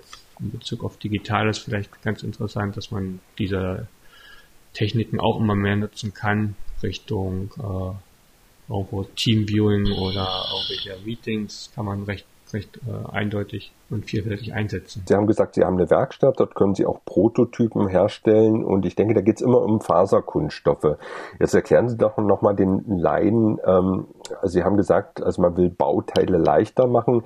Ähm, aber wie, sieht sowas aus? Ist das dann so ein Chemiecocktail, was Sie da zusammenrühren und äh, am Ende habe ich dann eine Getriebewelle? Ähm, also wie funktioniert das mit diesen Faserkunststoffen? Also Faserkunststoff heißt, ich habe irgendwo eine Faser und ich habe einen Kunststoff. Faser kann jetzt irgendwo Kohlefaser sein, oder Glasfaser oder Aramid. Gibt es die verschiedensten Sachen. Aramid kennt man so äh, weitläufig unter dem Begriff Kevlar. Kevlar-Resten, sind halt die verschiedenen Fasern haben Vor- und Nachteile und sind unterschiedlich teuer. Und dann nimmt man einen geeigneten Kunststoff, zum Beispiel Oxidharz oder Phenolharze oder andere äh, thermische, äh, thermische Kunststoffe. Diese Sachen muss man zusammenbringen, also einen Verbund machen aus einer Faser und einem Kunststoff ich sag mal, das bekannteste Beispiel oder was man ja öfter sieht, sind irgendwelche Teile äh, aus Carbon im Flugzeugbau oder im Sport oder in der Formel 1 hört man ja immer, die Teile werden gebacken. Das ist auch eine unserer Spezialitäten, äh, dass wir äh, kleine und mittelgroße Autoklaven, also solche großen Backöfen mit Druck anbieten. Und ja, das, die Teile werden dann da rein, reingelegt, mit dem Harz eingestrichen, getränkt oder was auch immer und anschließend mit Wärme und Druck zusammengepresst. Und Sie haben da mehrere dieser Backöfen bei sich im Büro zu stehen in der Werkstatt? Ja, verschiedene, also kleine, auch mobile. Ich bin jetzt gerade dabei, mit dem, mit einem neuen Demo-Gerät durch die Lande zu ziehen, um Leuten, äh, die neu in dem Bereich sind, äh, denen erstmal zu zeigen, dass das Ganze kein Hexenwerk ist, sondern ja, es ist ein Backofen, wo man was reinpackt, den man gut zumachen muss, damit die Tür nicht wieder aufgeht durch den Druck und hinterher kommt ein fertiges Bauteil raus. Sie haben gerade gesagt, Sie tingeln so ein bisschen äh, durch die Lande, um Ihren potenziellen Kunden halt einfach mal zu zeigen, wie funktioniert das mit äh, diesen Faserkunststoffen äh, und äh, dem Backofen. Äh, was sind denn das für, für, für Firmen, die Sie äh, da aufsuchen? Sie haben zwar vorhin schon gesagt, also eigentlich kann man das überall anwenden, aber äh, welche Branchen haben Sie denn hauptsächlich im Visier? Relativ stark sind wir zurzeit im Bereich der Orthopädietechnik unterwegs. Also äh, solche Teile, die man am Fuß hat oder an, am Handgelenk. Ähm, da freut man sich ja auch drüber, wenn die besonders leicht und haltbar sind. Ich bin jetzt im letzten halben Jahr bei insgesamt fünf bis sechs äh, Orthopädiehäusern gewesen und habe mit meinem Demo-Autoklaven dort dann Versuche durchgeführt, habe den auch mal leihweise dagelassen, dass die sehen können, dass mit der Fertigungstechnologie einfach ja bessere und auch großteil schnellere äh, Ergebnisse erzielt. Sie haben sich in der Altmark niedergelassen, äh, in Stendal. Ich frage jetzt mal so ein bisschen ketzerisch, äh, warum nicht Halle, Magdeburg oder sogar Berlin? Das ist, sage ich mal, äh, zum Großteil auch eine private Entscheidung gewesen. Äh, ich komme ursprünglich aus der Altmark, meine Frau kommt hier direkt aus Stendal und wir haben uns vor ja, zwei Jahren, also ein bisschen länger ist die Entscheidung schon her, vor, etwas, vor knapp zwei Jahren sind wir dann zurückgezogen in die Altmark, der Kinder wegen und so weiter. Wir wollen hier wieder sesshaft sein und auch, ja, dass die Kinder hier dann anschließend zur Schule gehen. Es gibt in Berlin eine ganze Reihe von Start-up-Unternehmern, äh, mit einem Teil von denen habe ich auch gesprochen, die sagen, äh, wir würden sofort in die Altmark gehen, wenn da die, äh, die Zugverbindungen irgendwie noch schneller wären, wenn wir schnell das Internet haben. Wenn Sie sowas hören, also können Sie rein gewissens empfehlen, tatsächlich als Unternehmer in die Altmark gehen oder gibt es da noch zu viele Fallstricke? Kann eigentlich nichts Negatives berichten. Es ist immer natürlich die Frage, was, was will man machen? Die Frage Zuganbindung nach Berlin. Ich bin in einer Dreiviertelstunde bin ich im Berlin Hauptbahnhof von, von Stendal aus. Also äh, da brauche ich in Berlin fast so lange. Das kann, kann ich auch schon mal bestätigen, dass wir hier eine sehr gute Zuganbindung haben. Irgendwann in den nächsten Jahren kommt ja auch noch die Autobahn vor der Haustür vorbei. Auch eine super Anbindung. Breitbandanbindung äh, kann ich mich auch nicht beschweren. Wie gesagt, hatte ich noch nie Probleme und wird jetzt sogar noch besser. Was halt problematisch ist, wirklich, ist der Mobilfunk hier auf dem Land. Wenn man mal äh, zu einem Kunden unterwegs ist und noch nebenbei telefoniert, da ist öfter mal Unterbrechung. Also wer darauf setzt, da auch in der Bewegung äh, dauerhaft stabiles Internet zu haben oder zu telefonieren, das ist vielleicht noch ein Knackpunkt. Und den einzigen Knackpunkt, den ich sonst noch sehe, ist die Frage äh, ja, Personal. Und das ist die, wenn ich jetzt irgendwo im Bereich, irgendwo E-Commerce oder irgendwas machen will, dann benötige ich vielleicht auch schon Leute, die damit vielleicht ein bisschen Erfahrung haben. Und da ist natürlich dort, wo schon andere Unternehmen in dem Bereich aktiv sind, äh, mehr Personal, mehr Know-how vorhanden als, als hier. Aber wenn ich jetzt irgendwo, wie ich im Bereich Maschinenbau oder Anlagenbau unterwegs bin, da gibt es ja hier auch äh, Anlagenbauer, mit denen man zusammenarbeiten kann. Also ich versuche mich auch immer mehr mit äh, Unternehmen hier aus der Region zu vernetzen. Es gibt mittelgroße Unternehmen, es gibt viele kleine Unternehmen. Man kennt sich sogar untereinander. Das ist dann auch ganz gut. Man kann sich gegenseitig sehr gut helfen und unterstützen. Das sehe ich dann eher noch als Vorteil, als wenn man in einer großen Startup-Community äh, dort aktiv ist. Das klingt ja gut. Also auf jeden Fall nicht Land unter, sondern da ist eine ganze äh, Menge Entwicklungspotenzial in der Altmark. Ich würde ganz, ganz zum Schluss noch mal so einen Blick in die Zukunft werfen. Äh, wie gesagt, Ihre Firma ist noch relativ äh, jung. Äh, Facotec aus äh, Stendal, äh, wo soll es denn hingehen, wenn wir vielleicht in fünf Jahren nochmal miteinander äh, reden? Wo wollen Sie da stehen? Die Tendenz ist äh, leichtes Wachstum. Also ich habe in diesem Jahr schon wieder mehr Aufträge als im letzten Jahr. Das Interessante wird nachher sein, den Schritt zu wagen äh, von äh, freien Mitarbeitern zu ein, zwei, drei Festangestellten, weil das ist natürlich immer ein, ein großer Schritt mit Verantwortung und auch mit Bürokratie sehr viel zu tun. Aber wenn der Schritt dann erledigt ist, äh, dann kann das Wachstum eigentlich immer weitergehen, wenn man den Schritt einmal gemacht, gemacht hat. Möglichkeiten gibt es ja auch viele. Wie gesagt, die Entwicklung sieht ja positiv aus, was, was Anbindung betrifft und auch es gibt hier noch Möglichkeiten, sich in Hallen einzumieten zu überschaubaren Preisen. Also auch das ist äh, möglich oder Land zu kaufen und dort selbst zu bauen. Neue Gewerbegebiete werden erschlossen und so weiter. Also die, die Entwicklungspotenziale sind da. Und ich hoffe, dass ich, wenn, wenn wir in fünf Jahren nochmal telefonieren sollten, sagen kann, ja, hat sich alles bewahrheitet. Das Ganze aus dem Startup ist ein solides kleines Unternehmen geworden mit vielleicht fünf bis zehn Mitarbeitern. Das ist so der mittelfristige Plan. Ich, ich weiß gar nicht, woran das liegt, Stefan. Man denkt immer, oh, wir sind hier so verträumt und so. Und dann hört man irgendwie so Geschichten irgendwie aus der Altmark, man hört Geschichten irgendwie aus, aus Halle, aus Magdeburg. Und da denkt man so krass, was es hier für Ideen gibt, ne? Ich weiß gar nicht, wo, wo wieso, warum, Warum hört man denn da so wenig von? Oder hören das nur wir so wenig davon? Ich, ich, oder beschäftigen wir uns nur mit so aktuellen Sachen immer, dass, wir, dass sowas dann vorbeigeht? Na, ich glaube, das ist ein überschaubarer Kreis. Also er hat das ja gerade angesprochen. Also in Berlin gibt's eine riesengroße ja. Start-up-Szene, aber das ist natürlich auch ein Haifischbecken und ein enormer Kampf. Und er hat ja gerade gesagt, ein Vorteil ist, also in der Altmark, äh, mit der Ausnahme, dass das Handy ab und an nicht funktioniert, aber Internet, wir haben es gehört, äh, steht da mittlerweile auch, dass man die Leute, mit denen man zusammenarbeitet, teilweise auch kennt und ja. äh, dass man sich offenbar auch noch ein bisschen gegenseitig hilft und so pushen kann.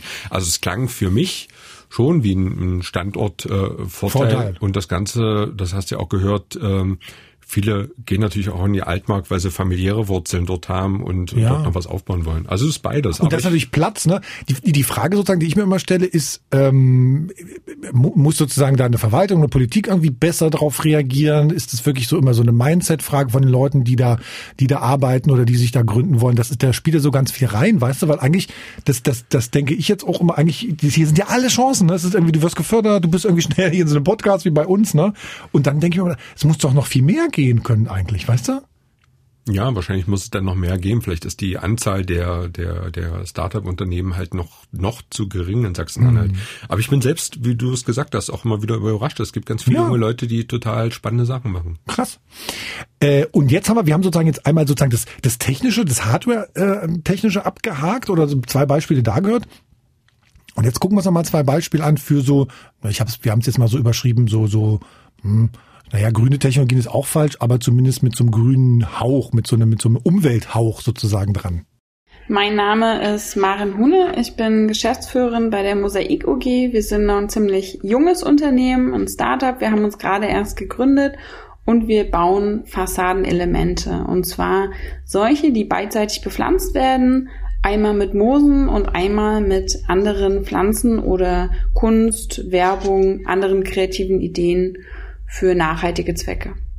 Das heißt, Maren, ihr macht was Grünes. Das war auch ein Grund, warum ich sozusagen auf dich gestoßen bin. bei so Startups denkt man ja immer an was Digitales und so und dann googelt man mal Startups und hat alle möglichen ähm, Ideen und Themen dann drauf und dann dachte ich, ach, was Grünes mit Blumen, das ist total mal nett. Maren, erzähl mal, wie seid ihr denn da drauf gekommen?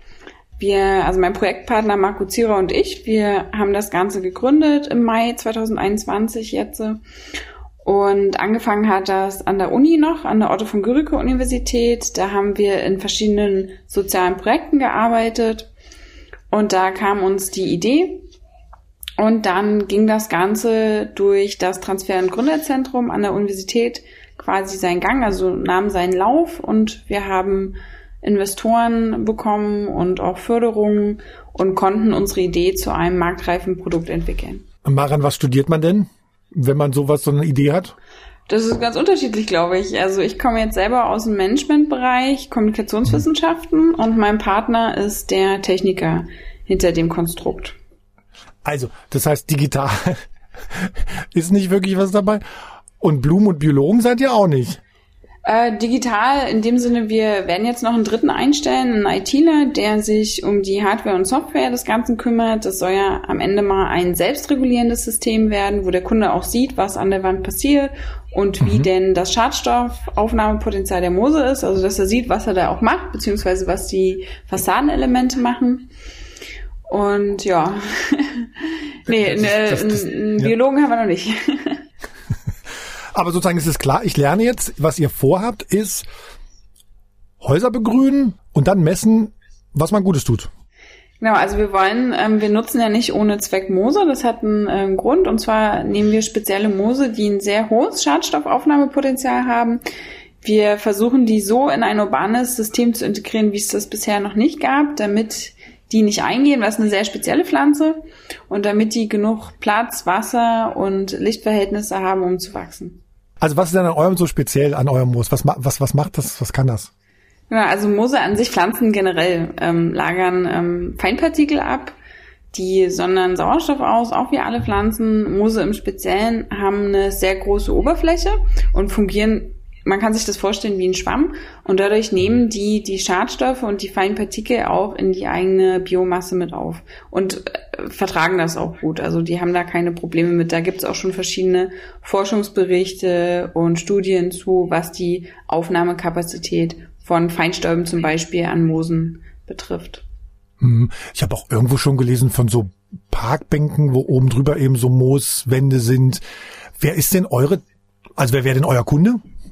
Genau, also momentan ziehen wir ab die auf die Städte und die Unternehmenssegment. Also für den privaten Gebrauch ist es jetzt erstmal noch nicht geeignet, beziehungsweise es ist ein, immer ein Bauprojekt verbunden, da es an die Fassade kommt. Und daher gehen wir im ersten Bereich erstmal auf die Unternehmen. Und wen habt ihr schon an Bord? Wir haben jetzt zum einen an der Otto von Guericke Universität unser erstes System gebaut und dann haben wir hier in Magdeburg, wo wir ja auch gegründet haben, erste regionale Abnehmer. Da hängt das dann schon an der Fassade. An der Uni hängt das erste Testsystem an der Fassade, genau. Wie groß ist das? Das sind 16 Quadratmeter.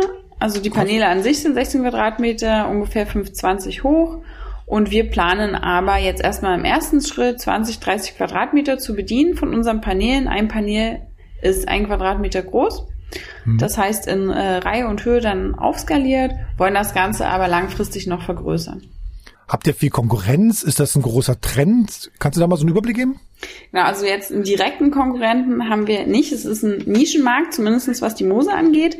Vertical mhm. Gardening, na klar, das ist ein ganz, ganz großer Markt. Da ähm, kommen immer mehr Systeme. Das ist einfach auch die urbane Zukunft. Wir sehen das. Die Parks werden zurückgebaut. Es kommen immer mehr Gebäude. Es wird immer enger in den Städten. Die Infrastruktur wird zusammengequetscht, sage ich jetzt mal. Und um das Wohlbefinden der Leute aufrechtzuerhalten, ist das einfach notwendig, die Grünfläche zu schaffen. Und da bieten einfach Gebäude den besten Platz. Wir sehen das auch schon in Deutschland. Es fängt langsam an. Skandinavien ist da schon ein bisschen weiter fortgeschritten als wir. Da haben die das schon auch verpflichtet, Dach- und Fassadenbegrünung. Hier in Deutschland fängt es jetzt so langsam mit der Dachbegrünung an.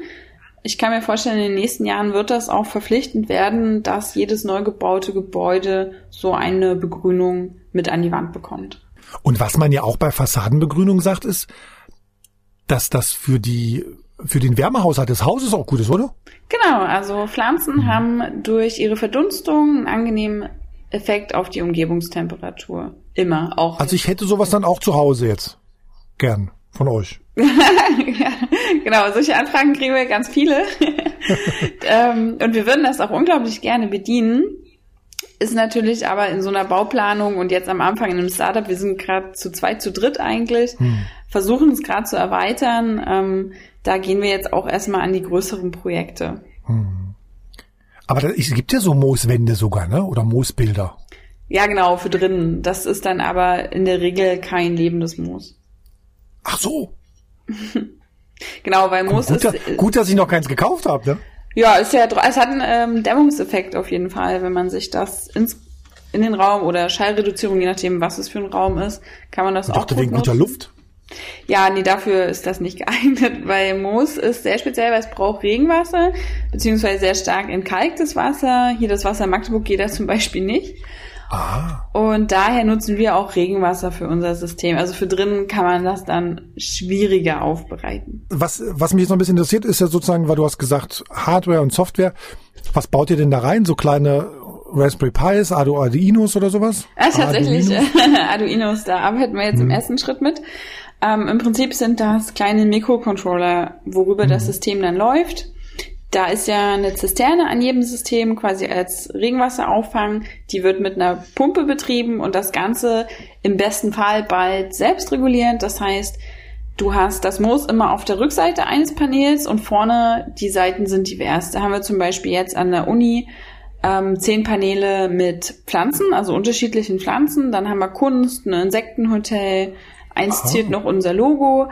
Und da achten wir darauf, dass wir eine duale Bewässerung haben, damit die Pflanzen vorne sowie hinten das Moos unterschiedlich nach den eigenen Bedürfnissen bewässert werden können. Und wir natürlich dann auch, wenn wir mal überregional gehen, eine Rückantwort quasi vom System bekommen, was mhm. passiert in den einzelnen Paneelen, damit wir es auch von der Ferne warten können. Also wir spielen gerade noch so ein bisschen damit rum mhm. und probieren aus und ähm, genau, das läuft, dass diese Sensoren sind dann alle gekoppelt an die einzelnen Mikrocontroller, die uns dann halt die Rücksprache geben. Sag mal, was ist es? Es ist sozusagen Wasser?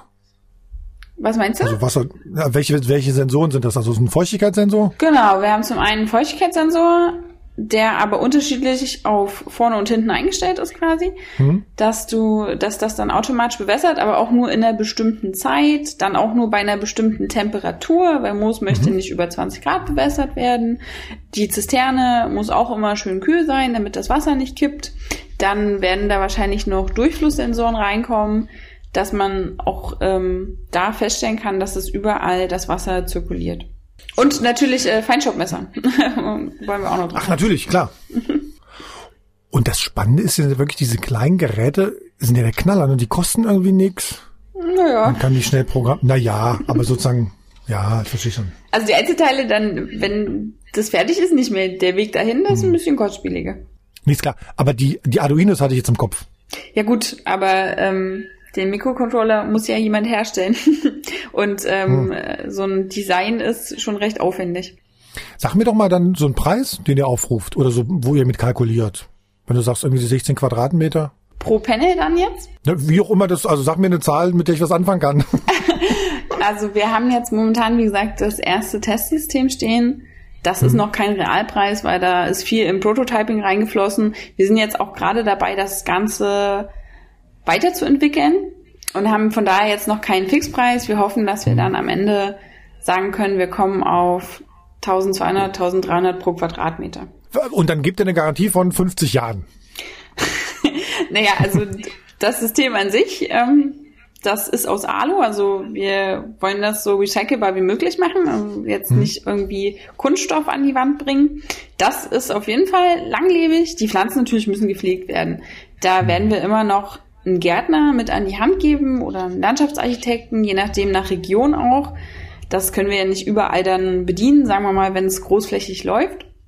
Und da gibt's dann nochmal einzelne Wartungsverträge, dass dann ein bis zweimal im Jahr sich nochmal um die Pflanzen gekümmert wird, weil das ist einfach in so einem Vertical Gardening System immer der Fall. Das muss ab und zu gemacht werden. Jetzt gerade kümmern, kümmern wir uns da noch selber drum und langfristig wollen wir auch einen Landschaftsarchitekten mit ins Team holen, um das dann auch im eigenen Haus zu haben. Was ist denn das größte Problem gerade? Wo hakt's denn gerade? Ja, in einem Startup hakt immer an ganz vielen Stellen, würde ich sagen. Gerade tatsächlich das größte Problem ist, dass wir zu wenig Leute sind und zu viel zu mhm. tun haben. Ne? Und äh, die Elektronik tatsächlich ein sehr, sehr großes äh, Spektrum des ganzen Systems übernimmt und mhm. wir da einfach noch sehr, sehr viel zu tun haben in dem Bereich. So, dann sag mal eine Zeitlinie. Wann sagst du, jawohl, ich verkaufe an Google? wann sagst du, wann sagst du, jawohl, wir sind in den schwarzen Zahlen? Also was habt ihr da für einen Plan? Genau, also wir wollen dieses Jahr auf jeden Fall noch ein nächstes System hier in Magdeburg anbringen. Im nächsten Jahr haben wir auch schon ein, zwei Abnehmer für die Region Magdeburg. Da bleiben wir jetzt auch erstmal. Und danach gehen wir dann hoffentlich, wenn das Ganze fernwartbar ist, überregional. Dann drücken wir die Daumen. Ja, danke. Äh, Maren von Mosaik aus oder Mosaik aus Magdeburg. Genau. Ich mache noch ein schlechtes Wortspiel zum Ende, ne? Ich habe ja gelernt, mir war das so gar nicht klar, dass Moose eigentlich Mimosen sind. okay. Maren, ich danke dir. Ja, gerne, gerne. Ja, ein blöder Gag von mir. Entschuldigung, es tut mir leid, Leute. Das muss auch mal sein. Aber was ich sozusagen spannend fand, die wollte mir, die Maren wollte mir noch keinen so einen Paneele verkaufen. Ne? Also das kannst du sozusagen immer nur machen mit denen jetzt gerade. Oder das ist der Plan. Die sind ja auch noch ganz frisch kannst du nur machen, wenn du ein Haus baust. Also wenn du sagst, okay, wir bauen jetzt hier ein Haus hin und das wollen wir irgendwie begrünen und wir wollen das dann sozusagen so schön und modern machen, dass wir alles dabei haben. Nur wenn du sozusagen neu baust. Ne? Ja, da sollten ja viele Kunden finden. Ich habe gerade gelesen, also gerade hier in Magdeburg mhm. oder so, äh, es ist ja Wahnsinn. Ganz viele Leute äh, kaufen sich für viel, viel Geld äh, Eigenheime. Siehst auch ja, überall. furchtbar viel Geld, ne? Krass. Ich bin letztens umgefallen, kann man gar keine Zahlen. Ich ja. frage mich immer, wie die Leute das alles, ab, alles abzahlen. Ja, ja, egal. Aber jedenfalls äh, gibt es überall Baugebiete. Mhm. Ne? Dort werden diese Eigenheime errichtet und ähm, ja, stell dir mal vor, du fängst da an zu bauen und plötzlich springt da so ein geschützter Frosch rum. Ich oder, von mir, Stefan.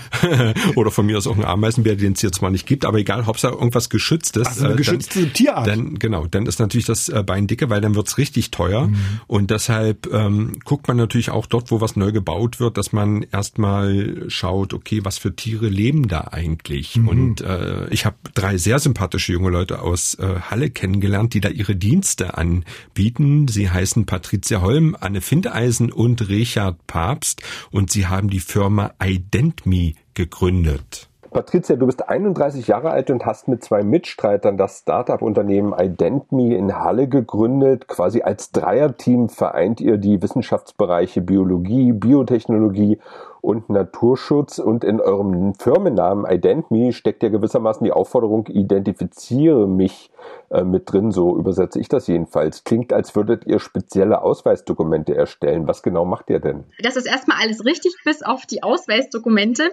Wobei das theoretisch gesehen eigentlich gar nicht so verkehrt ist, weil wir ähm, bestimmte Arten, also gerade auch schützte Arten, krankheitserregende Arten und auch invasive Arten, also das sind schädliche Arten äh, aus Gewässern detektieren. Das heißt, wir erstellen eigentlich, wie du es jetzt schon gerade formuliert hast, ein Ausweisdokument für ein Gewässer, anhand äh, dessen man dann sehen kann, welche Arten im Gewässer vorkommen.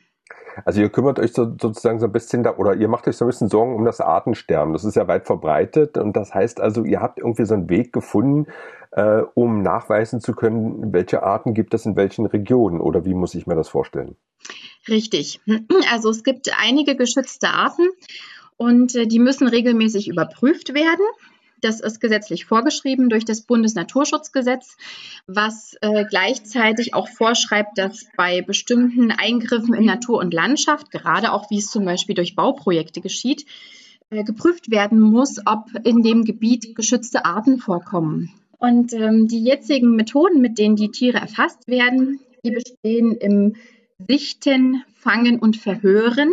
Also gerade auch bei Amphibien geht das sehr gut, das Verhören, dass man ähm, die Tiere anhand der Ruflaute identifizieren kann. Aber das Problem ist natürlich, was ist, wenn die Witterungsverhältnisse nicht stimmen? Ja, es gibt bestimmte Tiere, die kommen nicht raus aus ihren Verstecken, wenn die Sonne nicht scheint oder wenn es zu windig ist oder wenn es regnet. ja, äh, wenn bestimmte Parameter einfach nicht stimmen. Und äh, wir haben nun eine Methode aus der Forschung aufgegriffen und über einen längeren Zeitraum weiterentwickelt und auch für verschiedene aquatische Arten, die hier in Deutschland heimisch sind, angepasst.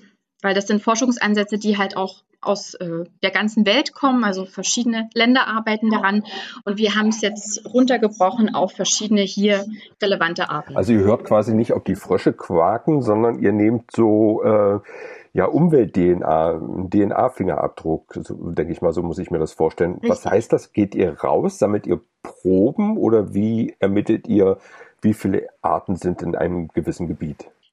Das Ganze funktioniert, wie du das schon gesagt hattest, über die Umwelt-DNA. Und Umwelt-DNA ist das Erbgut der Tiere und auch Pflanzen, was sie halt konstant durch zum Beispiel Hautzellen, Schleim, Ausscheidung oder auch bei der Fortpflanzung an ihre Umgebung abgeben. Also man kann sich vorstellen, da schwimmt ein Frosch im Teich und der gibt die ganze Zeit Hautzellen ab. Und äh, wir entnehmen dann vom Teich eine Wasserprobe und extrahieren dann aus dieser Wasserprobe die darin enthaltene Umwelt-DNA und analysieren sie dann im Labor mit Hilfe von molekularbiologischen Methoden und können dann feststellen, ob die gesuchte Art, also sprich eine geschützte Art oder auch eine invasive Art äh, im Gewässer tatsächlich anwesend ist, ohne das Tier hm. gesehen zu haben. Und heißt das, ihr könnt dann quasi nur diese Frosch-DNA extrahieren oder könnt ihr sagen, so und so viele Arten leben in diesem Gewässer, wenn ihr da eine Wasserprobe habt? Also aktuell haben wir uns auf bestimmte Arten fokussiert. Das sind nicht nur Amphibien, also sprich nicht nur Frösche, Kröten und Molche, äh, sondern äh, es sind auch noch Krebse dabei. Äh, es sind ein paar Säugetiere dabei, wie zum Beispiel der Fischotter oder auch Blutegel, die auch durchaus relevant sein können. Und ja, es sind verschiedene Arten aus verschiedenen Artengruppen, die schwierig zu erfassen sind. Und wir suchen sie spezifisch. Also das heißt, wir suchen im Labor tatsächlich nach spezifischen Genabschnitten dieser bestimmten Arten. Ist das jetzt eine Methode, die, die besser funktioniert als wenn man da so rausgeht und beobachtet und vor allem schneller? Also die normalen Begehungen für die Erfassung bzw. das Monitoring, die umfassen natürlich auch mehrere Tage bzw. auch mehrere Nächte, die das Gewässer äh, dann begutachtet werden muss das machen wir nicht. Also das äh, können wir auch so nicht. Das, dafür gibt es auch die Fachleute. Aber äh, wir können natürlich mit der Wasserprobenentnahme innerhalb von relativ kurzer Zeit ein Ergebnis liefern. Natürlich kann das die, das Monitoring am Gewässer nicht umfassend ersetzen aber es ist sehr hilfreich, dass es diese Methode ergänzen kann und gerade auch bei diesen Arten, die sehr schwierig zu finden sind, dass die dann wirklich mit Sicherheit ausgeschlossen werden können oder dass das Vorkommen halt tatsächlich bestätigt werden kann, auch wenn der äh, die Fachkraft, die da halt am Gewässer steht, die das Art, äh, die, die das Tier nicht gesehen hat. Was hat denn das für einen Vorteil äh, in der Praxis? Ich glaube, du hast vorhin sogar äh, Bebauungspläne äh, genannt, Baugebiete. Ähm, da wird man sich sicherlich nicht unbedingt einen Teich angucken. Aber wie ist das beispielsweise, wenn, wenn eine Stadt auf der grünen Wiese was Neues bauen will? Könnt ihr da helfen, so einen, so einen Bebauungsplan rechtssicherer zu gestalten? Auf jeden Fall. Also das ist gerade auch für Bauprojekte äh, eine enorme Schwierigkeit auszuschließen, dass äh, geschützte Arten vorkommen. Also man hat, man hört das ja immer wieder, ja, es kommt eigentlich fast täglich in der Presse, dass irgendwo Bauprojekte gestoppt werden mussten, weil halt geschützte Arten gefunden wurden und zwar schon im Baugeschehen. Also der Bau hat schon begonnen äh, und dann wurden nochmal die Tiere gefunden. Es musste alles gestoppt werden. Es müssen weitere Maßnahmen erfolgen. Das ist teilweise mit Millionen von Extrakosten verbunden. Und genau solche Fälle können natürlich dann auch mit der Analyse von der Umwelt-DNA äh, verhindert werden, beziehungsweise werden einfach ähm, weniger risikobehaftet. Ja, also das, das Risiko, nochmal im Baugeschehen die geschützten Arten zu finden, sinkt einfach erheblich, wenn man diese Erfassung nochmal mit der DNA-Analyse untersetzt. Wie reagiert denn da die Wirtschaft oder wie reagieren denn da von mir aus auch Verwaltungen auf äh, eure Firma? Bekommt ihr da viele Anrufe, die sagen, Mensch, macht das für uns oder ist das doch eher so ein Tippeltappelweg? Sowohl als auch. also äh, wir hatten schon Kontakt zu einigen äh, Bauleuten, äh, also zu Leuten aus der Baubranche. Und ähm, die finden das natürlich super, weil es für sie einfach wesentlich sicherer ist. Natürlich muss es irgendwo auch Akzeptanz finden, auch bei den Behörden, die ja letztendlich dann auch die Projekte bewilligen. Und das ist natürlich auch noch ein guter Weg für uns. Wir haben zwar schon zu einigen Behörden Kontakt aufgenommen, wir haben da auch wirklich äh, Kontaktpersonen, die die Methode toll finden, die auch schon bevor wir unsere Firma gegründet haben, davon gehört haben oder gelesen haben.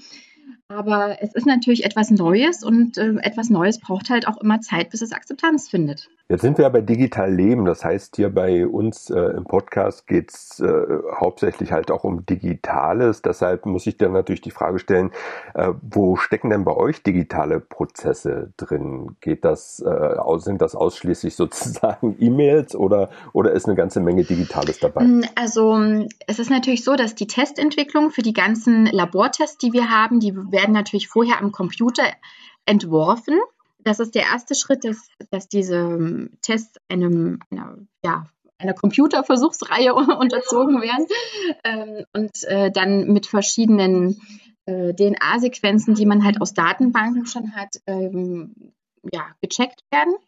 Und äh, ja, dann ist natürlich auch die Kommunikation mit den Kunden und auch die Berichtermittlung, äh, Berichterstattung, das ist natürlich auch digital. Also das das findet dann natürlich auch im Nachgang digital statt, dass wir dann unseren Bericht versenden und dass die Kunden dann nicht äh, lange dauern, äh, nicht lange warten müssen, wenn es per Post kommt, sondern dass das natürlich auch einen schnellen Weg hat. Und ja, wir wollen auch demnächst noch eine, eine Plattform auf unserer Homepage mit integrieren, wo dann auch vieles digital erledigt werden kann. Also wo dann wirklich die Bestellungen aufgegeben werden können und dann auch die Ergebnisse runtergeladen werden können. Du hast vorhin gesagt, du bist 31 Jahre alt, äh, hast jetzt quasi diese Firma äh, neu mitgegründet äh, seit geraumer Zeit. Wenn du jetzt einfach mal auf die nächsten fünf Jahre schaust, wenn wir quasi in fünf Jahren nochmal miteinander sprechen würden, wo soll es denn da hingehen? Wo soll eure Firma da stehen? Also wir würden uns natürlich freuen, wenn in ganz Deutschland halt bei den Erfassungen oder bei den meisten Erfassungen und Monitoring-Programmen die eDNA, also die Umwelt-DNA, zum Einsatz kommen würde. Und dann würden wir natürlich auch entsprechend unsere Laborkapazitäten ausbauen. Wir hoffen auch, dass wir bis dahin schon Mitarbeiter einstellen können, um einfach auch mehr Proben bearbeiten zu können und um eine umfassendere Datengrundlage auch ähm, ja, für ganz Deutschland gewährleisten zu können. Meistens kommt ja immer noch mal die Frage nach den Kosten. Ist da eine Umwelt-DNA, also quasi diese Laboruntersuchung, ist das sehr, sehr teuer oder ist das tatsächlich, oder wäre das tatsächlich ein überschaubarer Rahmen für, für Unternehmen und auch Verwaltungen? Also das ist tatsächlich auch überschaubar, weil ja nur eine Begehung mit einer Wasserprobenahme nötig ist. Und ähm, ich denke auch, dass die die Ergebnisse, die dadurch geliefert werden und die Sicherheit, die damit verbunden ist, dass die auf jeden Fall viel mal mehr wert ist als äh, die wirklich geringen Kosten, die für die DNA-Analyse draufgehen. Also wenn man sich vorstellt, dass ansonsten Millionen von Extrakosten verursacht werden, weil irgendwelche Bauprojekte verzögert werden, dann ist natürlich, steht die eDNA-Analyse in keinem Zusammenhang dazu. Das haben jetzt auf jeden Fall alle Bauherren gehört und ich denke mal, bei euch werden sich demnächst die Telefone äh, heiß klingeln. Äh, Patricia, ich wünsche dir und deinen Mitstreitern weiterhin äh, viel Erfolg. Danke, dass du dabei warst bei Digital äh, Leben und vielleicht hören wir uns ja tatsächlich in fünf Jahren mal wieder und äh, gucken, was aus eurer Startup-Unternehmen geworden ist. Ich danke dir. Vielen Dank und da würde ich mich sehr freuen. Also die machen sozusagen, wenn ich richtig verstanden habe, die, die, die können sozusagen, ohne dass sie Tiere sehen, wissen sie, welche da sind, ne? Krass. Genau. Im Prinzip, jedes Tier hinterlässt eine DNA-Spur und wenn du die dann findest, dann äh, kann man sagen, okay, die und die geschützte Art lebt auf dieser Wiese in diesem Tümpel. Verrückt. Das geht doch bestimmt auch für Kriminal, äh, Kriminalpolizisten wahrscheinlich auch spannend. Also jetzt nicht, die suchen keine Tiere, aber sozusagen, oder? Ja, du müsstest, du bräuchtest einen Vergleich, okay, ja. Aber du könntest sozusagen vielleicht relativ schnell dann abgleichen, okay, das war jetzt schon der Bankräuber in der x Bank. Das ist derselbe wie in der Bank, in der Bank, wo gerade ein Einbruch war. Na, das machen sie doch schon, oder? Durch, also wenn die da einen Tatorte abpinseln und ja, äh, DNA-Analyse machen. War nur eine Idee jetzt für die, für die Leute da aus Identity von, aus, aus Halle. Ähm, lassen wir mal auf unser letztes, das ist sozusagen, ich glaube, so das jüngste Startup-Kind hier in Sachsen-Anhalt. My Community heißen die. Und die Also das Erste, was Janik sozusagen macht, ist einfach erstmal eine Webseite. Aber der erzählt uns alles sozusagen selbst gleich nochmal. Mein Name ist Janik Tapken. Ich bin Geschäftsführer der Europäischen Auktionsgesellschaft. Wir haben eine eigene Marke, die nennt sich My Community. Und äh, die würde ich auch gerne nochmal genauer vorstellen. Und äh, wir sind jetzt ganz frisch an den Markt gegangen. Wir sind jetzt seit diesem Monat dann auch live. Und genau, freue mich, dass wir sprechen können.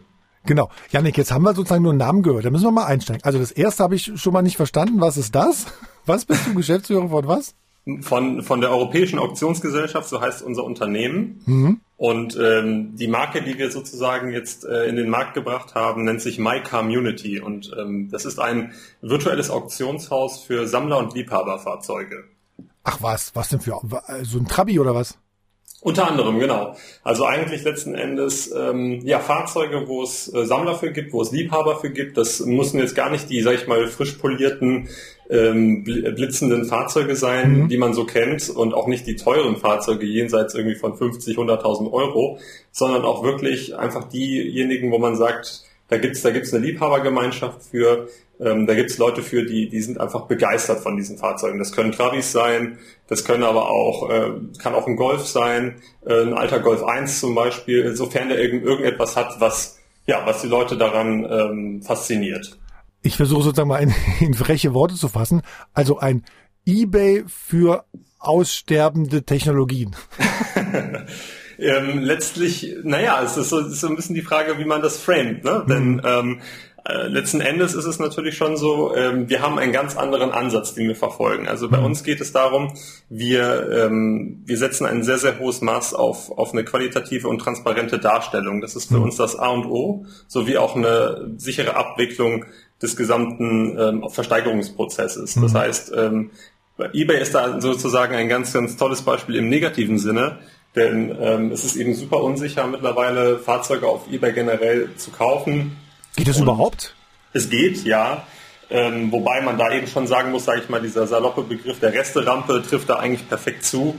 Ähm, es gibt eben sehr, sehr viele zugeschusterte Fahrzeuge, die außen oftmals ähm, super hui sind, aber innen pfui. Mhm. Und äh, das ist eben letzten Endes ein, äh, einer der Faktoren, warum auch eBay gar nicht mehr so gefragt ist am Markt, warum das mittlerweile auch regelrecht verschrien ist. Ja. Einer, einer der Gründe, der zweite Grund, und das ist mit der entscheidende, ist, dass eben äh, es sehr, sehr viele Spaßbieter auch gibt bei diesen Auktionen. Also, mhm. und äh, genau, die Kommunikation, die da abläuft, ist auch oftmals sehr, sehr, ja, leider negativ. Ähm, ja, jeglicher Form von Umgang und, und, und Ähnlichem sind dort auch zu vermissen. Das ist sozusagen der, sag ich mal, prozessuale Aspekt von dem Ganzen. Ja. Ähm, auf der anderen Seite, wenn du jetzt sagst, veraltete Technologien, ja, das war ja nur eine Spitze. nein, nein, weiß ich doch. Aber ähm, ich, ich sag mal so, ähm, letzten Endes, gerade wenn es um Liebhaberfahrzeuge geht mhm. oder auch Sammlerfahrzeuge, da sprechen wir tatsächlich nicht nur von Oldtimern oder Youngtimern. Das ist so etwas, was man schnell so ein bisschen ähm, in eine Ecke drückt. So, ne? Aber ähm, es gibt auch durchaus moderne Autos, ähm, auch gerade größere, also besondere Sportwagen ähm, oder auch modernere Fahrzeuge, die einfach in einer selteneren Auflage gebaut werden. Der erste die, Tesla sozusagen. Genau, genau, sowas ah, ja. zum Beispiel. Also wir sprechen hier wirklich nicht nur über, ähm, über Fahrzeuge, die, sag ich mal, jetzt alle mindestens 20, 30 Jahre alt sein mhm, müssen, mhm. sondern auch durchaus über Cutting-Edge-Technologien, die mit verbaut sind, vielleicht sogar ähm, ein spezielles Verfahren, das, das verwendet wurde. Ähm, genau, der erste Tesla ist ein Beispiel oder jetzt auch die ersten E-Autos, die von, von BMW auf den Markt gebracht wurden, so ein mhm. i8 zum Beispiel, mhm. wird auch in der Zukunft immer mehr ähm, auch eine eigene Liebhabergemeinschaft entwickeln. Da sind eben ja gewisse Trends, die, die da, die da auch mit eine, eine Rolle spielen. Ja. Und genau, das ist sozusagen für uns ähm, ist sozusagen das Terrain, auf dem wir uns bewegen. Ja. Wir haben ja kurz vorher telefoniert. Du kommst aus Bonn. Ganz genau, ja, richtig. Was hat dich dann sozusagen nach Halle verschlagen? Also es gibt äh, einige Gründe, die uns letzten Endes dazu bewogen haben, zu okay, sagen, ich zehn, zehn, zehn Finger habe ich. Ich wir, wir fangen mal an. Okay, ja, ein, ein, genau. ein Finger, so ja, ein Finger. Also der, der, der allererste ist ähm, erst einmal die wirklich der Standort. Also wir haben eben mhm. lange geschaut, wo ist, sage ich mal, der beste Standort für uns. Wir sind zwar ähm, ein virtuelles Auktionshaus, auf der anderen Seite haben wir aber auch eben äh, vor, relativ bald, ähm, ja, sage ich mal, ein äh, Full Service anzubieten. Das bedeutet, wir werden Fahrzeuge sammeln und äh, die an einem gesammelten Ort quasi dann auch ähm, Interessenten zur Verfügung stellen und den gesamten Prozess im Auftrag abwickeln. In, in Real Life sozusagen. Ganz genau. Ganz ah, genau. Ja. Und ähm, damit das, sage ich mal, äh, relativ einfach läuft für Interessenten aus ganz Deutschland, ähm, haben wir uns eben für eine zentrale Location entschlossen und mhm. da ist Halle eben äh, sehr, sehr schnell ganz nach vorne gerückt. Ähm, zusätzlich aber eben auch der Aspekt, äh, dass wir grundsätzlich ähm, geguckt haben, wie ist die Infrastruktur. Wir haben auch einzelne Teammitglieder, die äh, ursprünglich vorher noch in, in Leipzig waren. Äh, dementsprechend kannten wir uns so ein bisschen in der Region auch aus. Mhm. Ich meine, wir haben ja auch da ähm, eine, eine gute Anbindung, sowohl jetzt was, äh, was Schienenverkehr anbelangt, sogar auch mit dem Flughafen. Das, das ist ein ganz entscheidender Faktor gewesen für Weil uns. Weil die Autos dann mit dem Flugzeug kommen? Nein, aber wenn einfach Interessenten teilweise auch äh, und ah, auch gerade, ähm, also wenn Interessenten einfliegen oder aber auch, weil es kann ja durchaus auch gerade, wir wissen natürlich nicht, wie sich die Entwicklung ähm, zeigt, ähm, mhm. ob wir nachher natürlich auch gerade im, im hochpreisigen Bereich Autos mitversteigern werden. Und da ist natürlich schon so, unter Umständen ähm, gibt es da eben natürlich auch Interessenten, die dann sich mal ein Fahrzeug persönlich anschauen oder wen vorbeischicken. Ja, ähm, falls, falls Jeff Bezos äh, ein Auto mit in den Raum, mit in, mit in, äh, mit in den Weltraum schicken will, wie irgendwie genau. ein anderer das gemacht hat, genau. Ganz Ach, genau. Okay, verrückt. Aber so, okay, Halle habe ich, hab ich verstanden. Wie viele Leute seid ihr? Wir sind insgesamt jetzt elf Leute. Mhm. Und sozusagen, ihr habt da sozusagen, wenn ich jetzt zusammenfasse, ihr habt sozusagen da irgendwie, es, es, gab Leute aus eurem Team, die aus Halle, aus Leipzig kamen, die sich auskannten, die genau. sich umgeguckt haben. Halle ist irgendwie sozusagen einigermaßen zentral. Ähm, und habt ihr auch eine Förderung bekommen? Genau, also wir sind momentan, ähm, ja, wir sind dabei, wir haben uns um Förderung beworben, haben aber leider bisher noch keine abschließende Rückmeldung. Mhm. Ähm, ja, kann ich leider so nicht wirklich was verbindlich zu sagen, aber wäre natürlich gut. Wir werden auf jeden Fall sehr stark unterstützt. Also das ist auch noch ein ganz wichtiger Faktor, dass wirklich, ähm, und das war auch für uns mit ausschlaggebend, dass mhm. das Land uns extrem unterstützt. Also die, die Wirtschaftsförderung, die Unterstützung, ähm, sowohl jetzt von der Investitions- und Marketinggesellschaft, aber eben auch anderen Stellen ähm, ist wirklich enorm. Also ich habe ich hab schon einige Unternehmen ähm, gegründet in der Vergangenheit, also macht das jetzt so in dem Umfang auch nicht das erste Mal. Und da muss man schon sagen, da können sich viele Bundesländer und andere Regionen echt eine Scheibe von abschneiden. Also könnt ihr sozusagen von, von äh, My Community und von der Firma dahinter sozusagen, könnt ihr davon schon leben? Nein, also wir haben jetzt, äh, wir sind jetzt gerade frisch in den Markt eingestiegen und mhm. ähm, wir müssen jetzt erstmal natürlich in erster Linie ähm, dafür sorgen, dass wir bekannt werden, dass wir eine gewisse Brand Awareness schaffen und dass wir vor allen Dingen auch mit den Leistungen, die wir uns überlegt haben, die wir entwickelt haben und vor allen Dingen auch dem gesamten Konzept dahinter überzeugen und dass das erstmal bekannt wird. Und dann ähm, ist die große, natürlich die große Hoffnung und das, woran wir täglich arbeiten, dass sich das trägt, dass, dass wir natürlich dann auch ähm, Gewinne erwirtschaften nachher, von denen wir auch äh, persönlich dann auch dahinter leben können. Aber aktuell, dadurch, dass wir jetzt hier gerade wirklich sozusagen im Moment der Geburtsstunde gerade sprechen, sage ich mal, ähm, ist das noch nicht der Fall. Nein. Ähm, dann müssen wir natürlich gucken, was wäre dann sozusagen in drei Jahren für das Unternehmen, was jetzt in Halle an den Start geht, dein Wunsch? Ja, also wir ähm, möchten auf jeden Fall eben mit der, der, wir wollen einer der führenden Anbieter werden in, im Bereich der Versteigerung von, von Sammler- und Liebhaberfahrzeugen und vor allen Dingen eben dahingehend auch eine Entwicklung ähm, herbeiführen, die den Markt einfach transparenter macht, die den Handel mit diesen Fahrzeugen sicherer und transparenter macht und das eben auch im, ja, im digitalen Umfeld, was eben ein ganz entscheidender Faktor ist. Wir sprechen ja hier über ein sehr traditionelles ähm, ja, Spektrum. Äh, ich meine, es könnte nicht analoger sein, wenn man sich über, über Fahrzeuge unterhält, erstmal prinzipiell. Ja. Und ähm, ja, letzten Endes das in, in das digitale Umfeld zu rücken, gerade die Corona-Pandemie hat natürlich da immer massiv zu beigetragen, dass man letzten Endes aufgrund von Lockdowns ähm, auch gar nicht mehr anders äh, an solche Fahrzeuge herantreten konnte. Der, der normale Handel mit dem Händler ähm, hat ja, ist ja komplett unterbunden worden. Hm. Und ähm, für uns ist sozusagen jetzt das große Ziel, dass wir da uns einen guten Namen machen, dass wir wirklich ein einheitliches, gutes Qualitätskonzept haben, dass wir sicherstellen, dass ähm, es ausschließlich aufrichtige ähm, ja, Teilnehmer bei uns auf der Plattform gibt, Verkäufer wie, wie Käufer. Und ähm, genau, das ist sozusagen das Ziel jetzt erstmal. Aufrichtige Käufer und Verkäufer. Das kann Facebook auch super. Ja, das sind nur, das sind nur aufrichtige. Nein, nein, aber ich glaube, bei euch ist es ein bisschen einfacher zu kontrollieren. Aber sag mal, äh, Halle, da, ich habe jetzt gerade schnell nebenbei gegoogelt, da hatten wir mal eine Firma, da gibt's immer noch eine Firma, die scannen so Autos, die wird ihr, werdet ihr hoffentlich kennen, ne? Twinner heißen die. Äh, die gucken sich sozusagen an, wie beschädigt ist ein Auto, indem sie das in so einen großen Scanner letztendlich rein äh, ja. reinschieben. Die kennst du hoffentlich. Natürlich, die genau, die die sind ähm, also wir hatten mit wir haben schon denen schon einiges gehört. Die haben so eine Art, äh, soweit ich weiß, ähm, auch also ganz entscheidend, wenn es gerade um Roststellen geht und mhm. ähnliches, was dann detektiert wird. Mhm. Ähm, ja, ein, ein, ein auf jeden Fall sehr sehr spannende Technologie, die ja sehr ähm, kostspielig natürlich auch auf der anderen Seite ist, aber ähm, ja genau, die sind uns auch ein Begriff. Genau. Jetzt wird das K-Mecker in, in, in Halle dann. Äh, genau. so, aber was ich natürlich am Ende noch äh, fragen muss, Janik, was hast du jetzt äh, unterm Sitz oder was, hast, ist, was ist sozusagen steckt hinter deinem Lenkrad? Ähm, das ist tatsächlich ähm, ein ähm, 560 Fahrrad.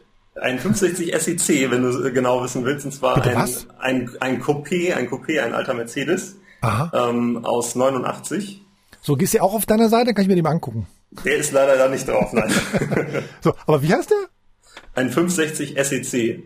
Das ist äh, ein, ein, ja, ein, alt, eine alt, ein altes S-Klasse Coupé aus den 80er Jahren. Also, Du, du hast, du hörst, du hast es mit jemandem zu tun, der irgendwie äh, automäßig null bewandert ist.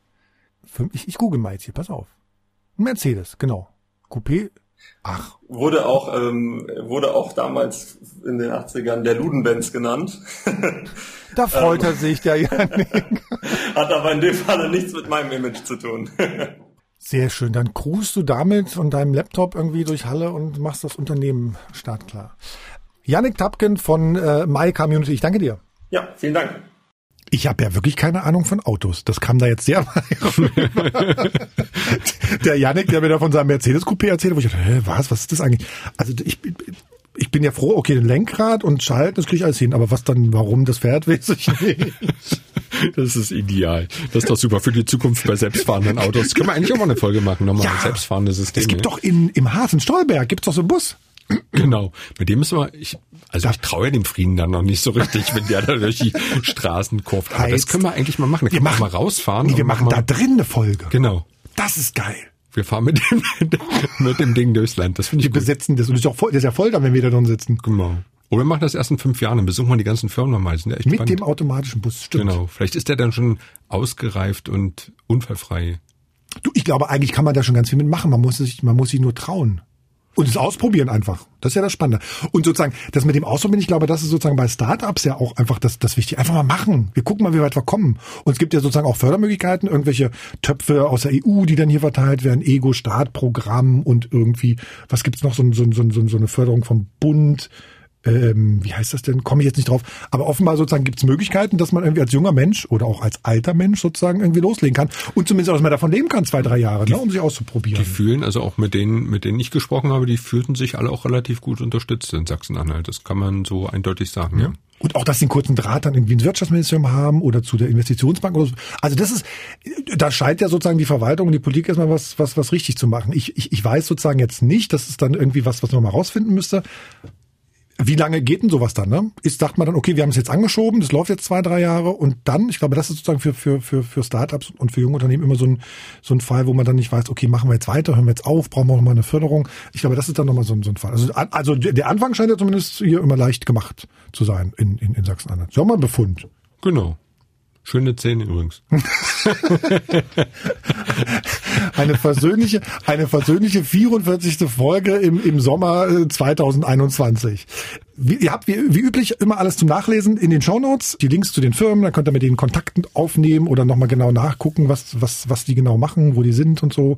Das funktioniert in den Shownotes und ansonsten gehe ich jetzt gleich in Urlaub, Stefan. Ach, ich dachte, wir trinken jetzt noch eine Weinschorle. Ach so. Ja, können wir auch noch machen. Du musst aber schnell gehen dann. Okay, ja, alles klar. Ich wünsche dir schon mal einen schönen Urlaub und gib dir die sozusagen in der Dose mit. Gibt's ja auch. Das war Digital Leben, äh, Folge 44. Wir danken. Bis denn. Ja, ciao. Ein Podcast von MDR Sachsen-Anhalt. Digital Leben.